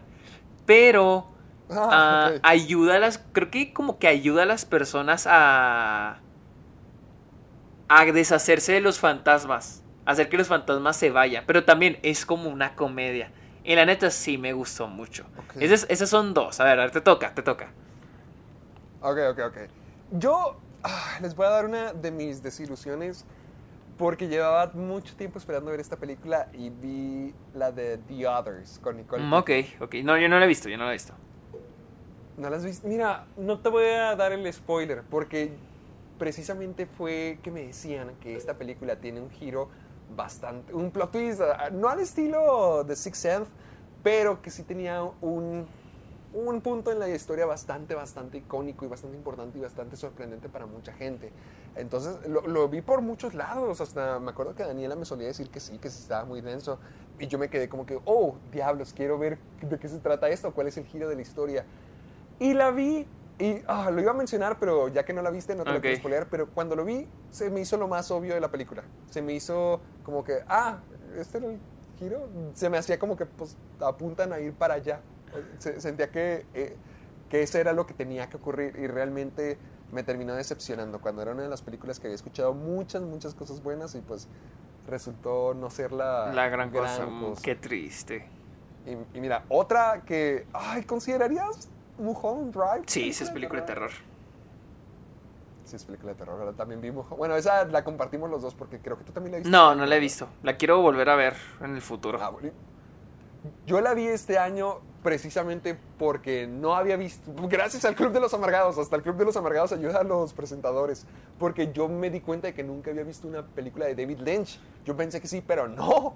Entonces la que más me llamaba la atención era Mulholland Drive, por lo que habíamos platicado tú y yo, por lo que me dijiste que habían analizado en clase y también por lo que me decías de que tenía uno de los jumpscares más icónicos de toda la historia del cine. Entonces eso se me quedó muy marcado. El que no había visto David eh, Lynch y, y el jumpscare. Entonces la puse y me gustó bastante. Sí está...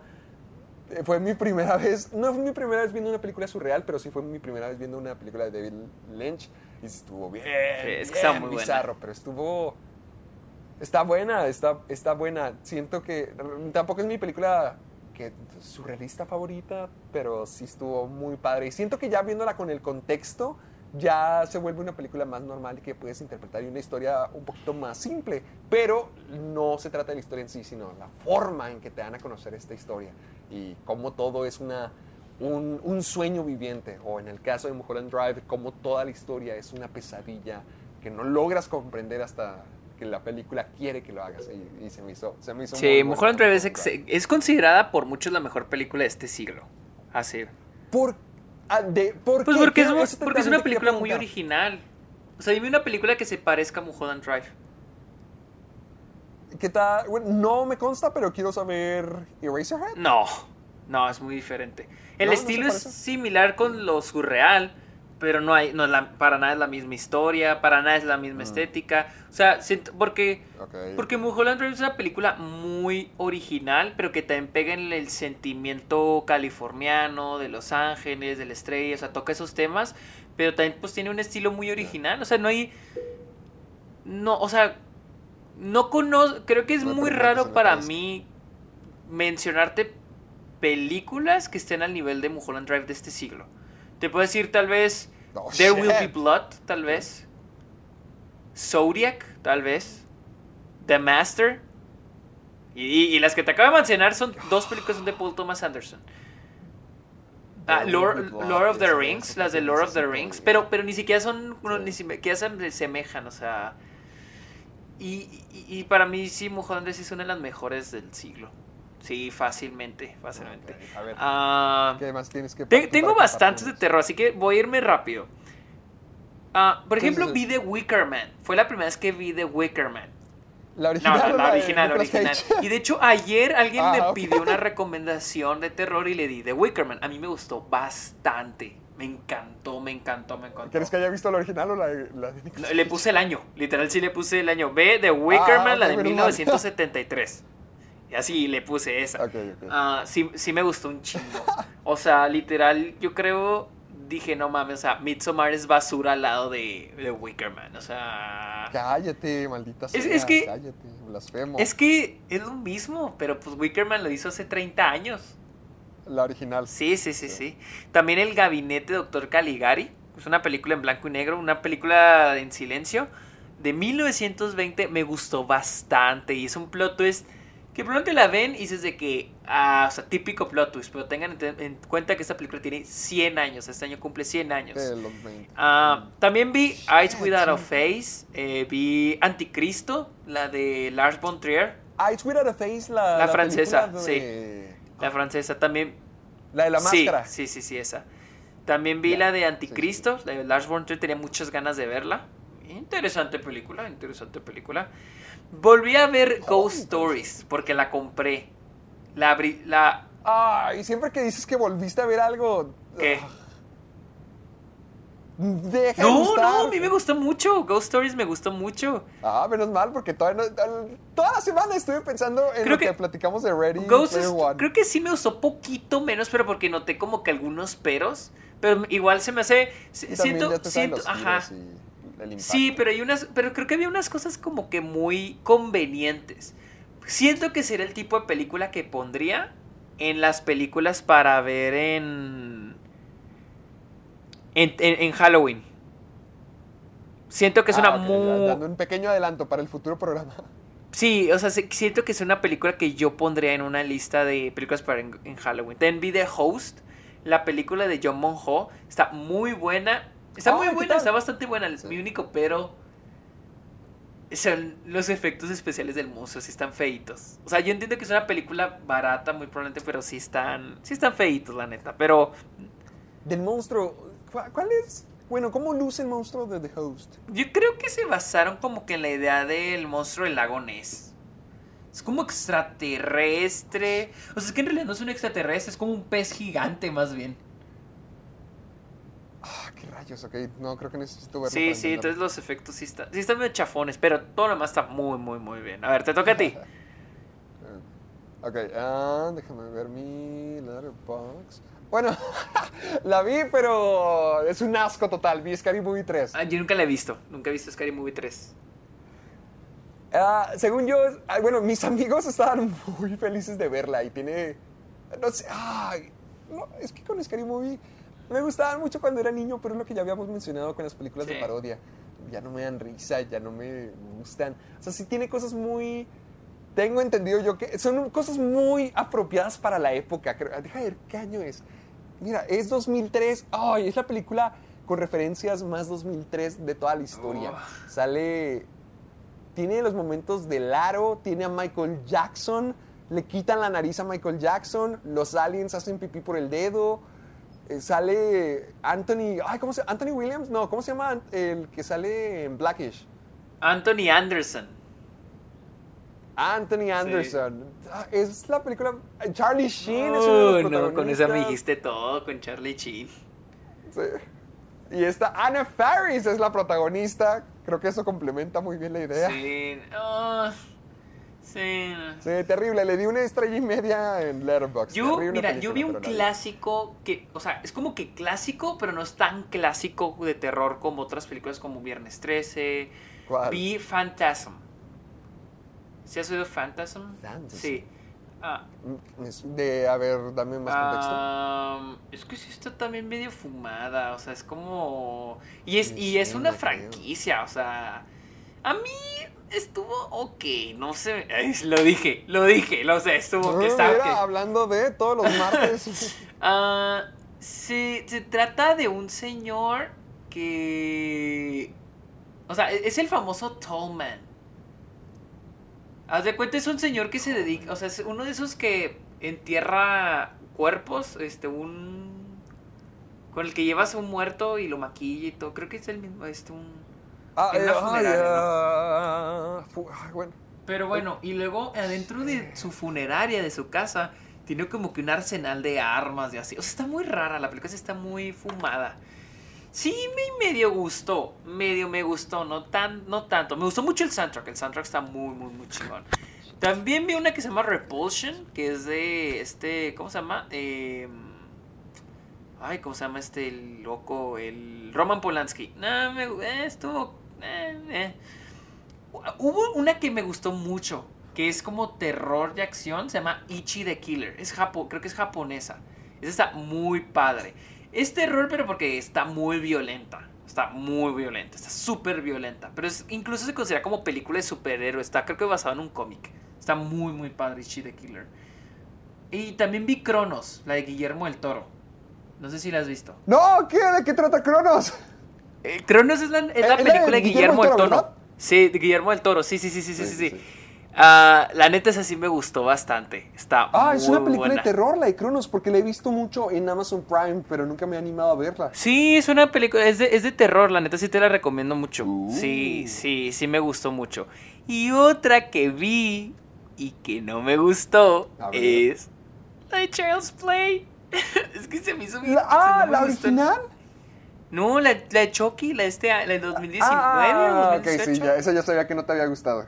Sí, esa no, no, no me A mí sí a ver tú, a ver qué otras películas, qué otras películas. Hay una película que quería ver desde hace mucho tiempo y sobre todo porque escuché algo muy impresionante de la producción que me llamaba bastante ver cómo lo hicieron y es Under the Skin, la de Scarlett Johansson. Mm, sí, sí. De- esa creo que fue una de las primeras películas de 24 que vi. Hace años la vi. Vi que era, sí, a mí yo no sabía que era de A24, hace poquito Sí. vi que estaba en un ranking y dije, ah, caray, no sabía que era de ellos.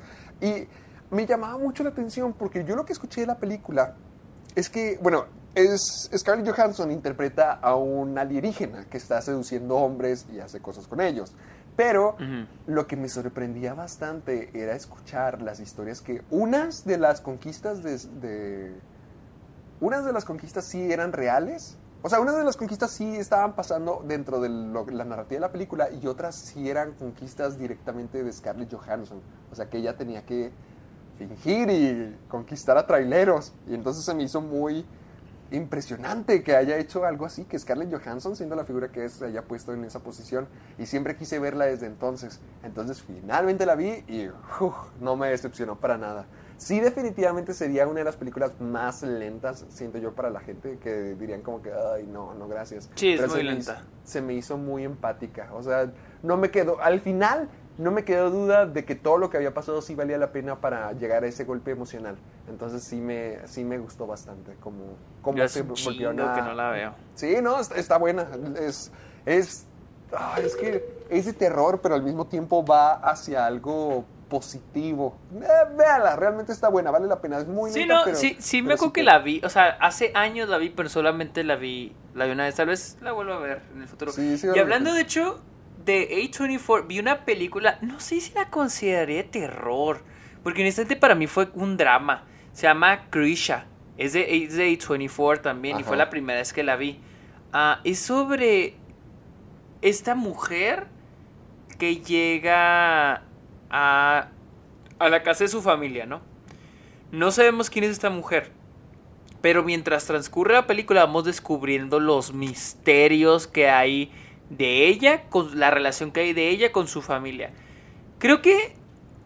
e- Es que creo que entraría en lo de terror porque es muy triste.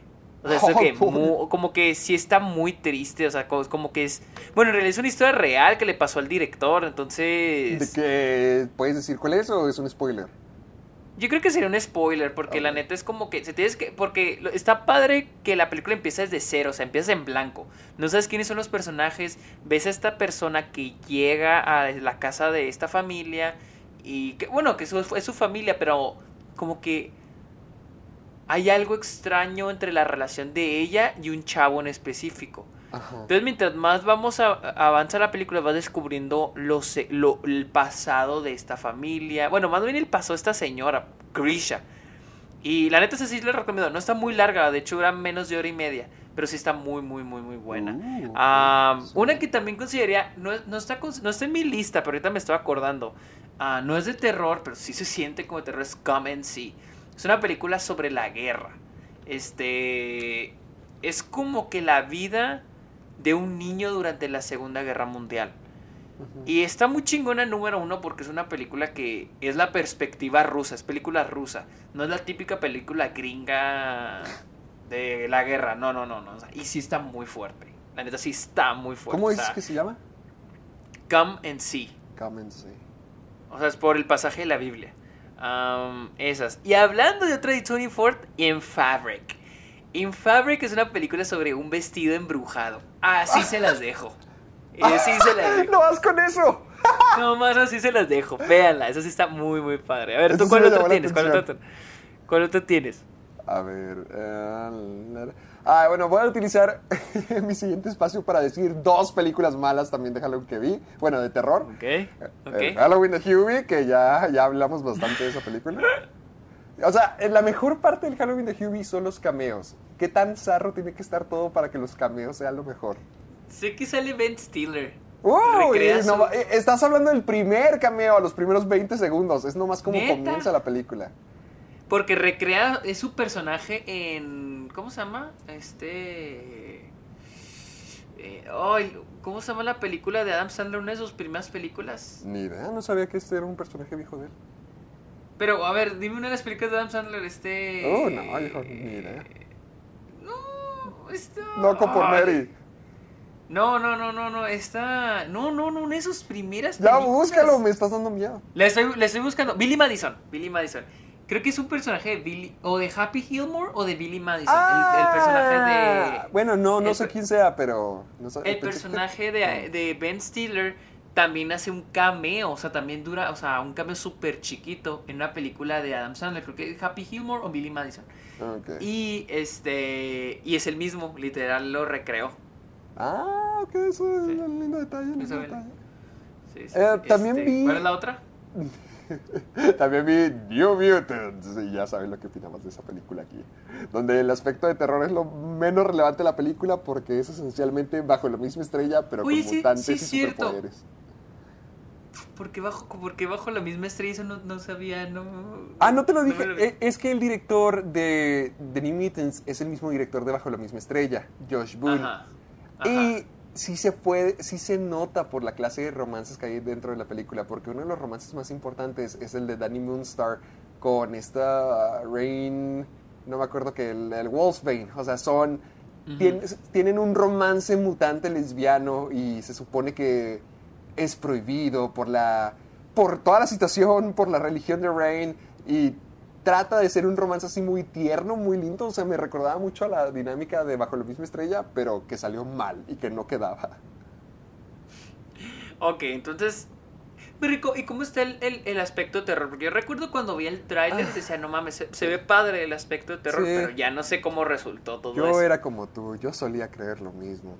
Eras iluso. Sí, lo uso. Eh, eh, es lo que más me emocionaba, porque yo sigo siendo fiel creyente que una película de terror de superhéroes es una excelente idea. Lo intentaron con Los Cuatro Fantásticos en un comienzo y era mi parte favorita de Los Cuatro Fantásticos. Yo siento que los dos géneros se mezclarían bien y, por un momento pensé que aquí también sería el caso y no, fue igual que Los Cuatro Fantásticos, donde el, el terror eh, son screamers o son cosas que lucen feas, pero lucen feas nomás por lucir feas y no, no sabes por qué está ahí. Y la mayoría del tiempo son screamers. O sea, no hay momento en la película donde sientas tensión la más mínima. En serio, nada de tensión ni nada de terror. Uh, no, pues ya Por eso, sí, por Digo, eso no, decía, no planeaba verla, pero tenía, tenía curiosidad. Yo tengo tres este, películas viejitas que vi ah, de terror. Una es Deep Red, que es de este am, Profundo Rosso, es italiana, que es de Dario Ar- Argento, el de... Ah, el de Suspiria. de- sí, sí, sí. E- Esa está muy buena, esa estaba muy padre, me gustó mucho. También The Last House on the Left. Esta creo que fue la primera película de Wes Craven.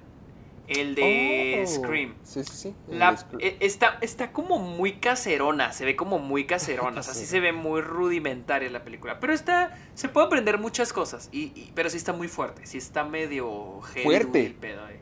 Sí, sí, hay cositas medio cabroncitas. Oh. Y otra película, un considerada un clásico, Hellraiser. Esa sí de tiro no me gustó. Esa No, sí- ¿por qué? No sé, se me hizo toda mal actuada, toda mal escrita, se me hizo bien sin chiste, no me dio miedo. Bueno, no quiero decir no me dio miedo, pero no, Eh, eso no te iba a decir hizo- que... Es que no me gusta usar, sí, perdón, perdón, no me gusta decir eso, pero pero no sé, no se me hizo, se me hizo bien sin chiste, la neta. Se hizo bien fey, bien gachilla. Y ¿En otra serio que Hellraiser no te gustó? Es de las que No. me falta de ver de los, no slashers, Sí, pero no. de la época de terror de, de aquellos o tiempos. sea, ni, y- si- ni siquiera es slasher, o sea, ni siquiera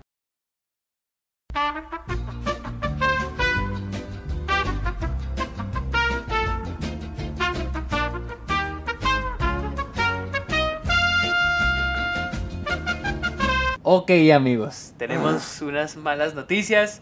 Este, Tuvimos un- problemas un técnicos. problema con el audio, problemas técnicos con el final del episodio.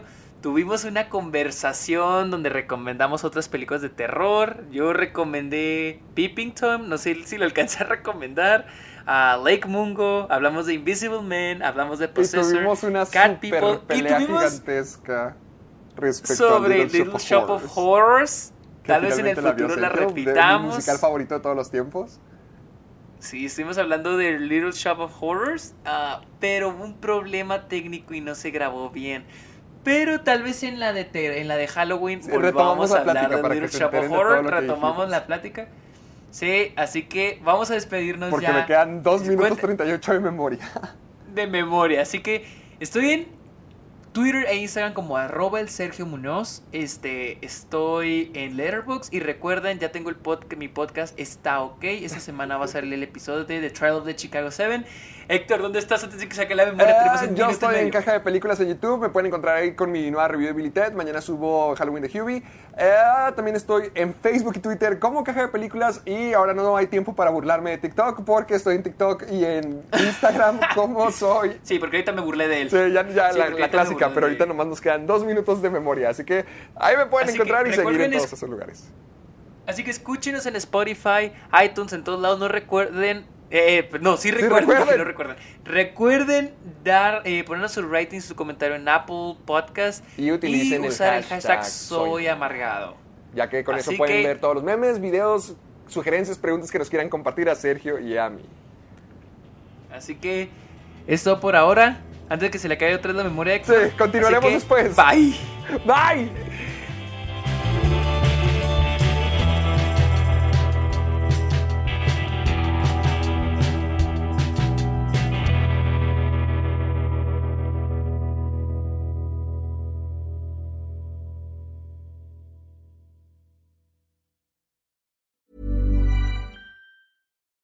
When you need mealtime inspiration, it's worth shopping Kroger, where you'll find over 30,000 mouthwatering choices that excite your inner foodie. And no matter what tasty choice you make, you'll enjoy our everyday low prices, plus extra ways to save, like digital coupons worth over $600 each week. You can also save up to $1 off per gallon at the pump with fuel points. More savings and more inspiring flavors make shopping Kroger worth it every time. Kroger, fresh for everyone. Fuel restrictions apply.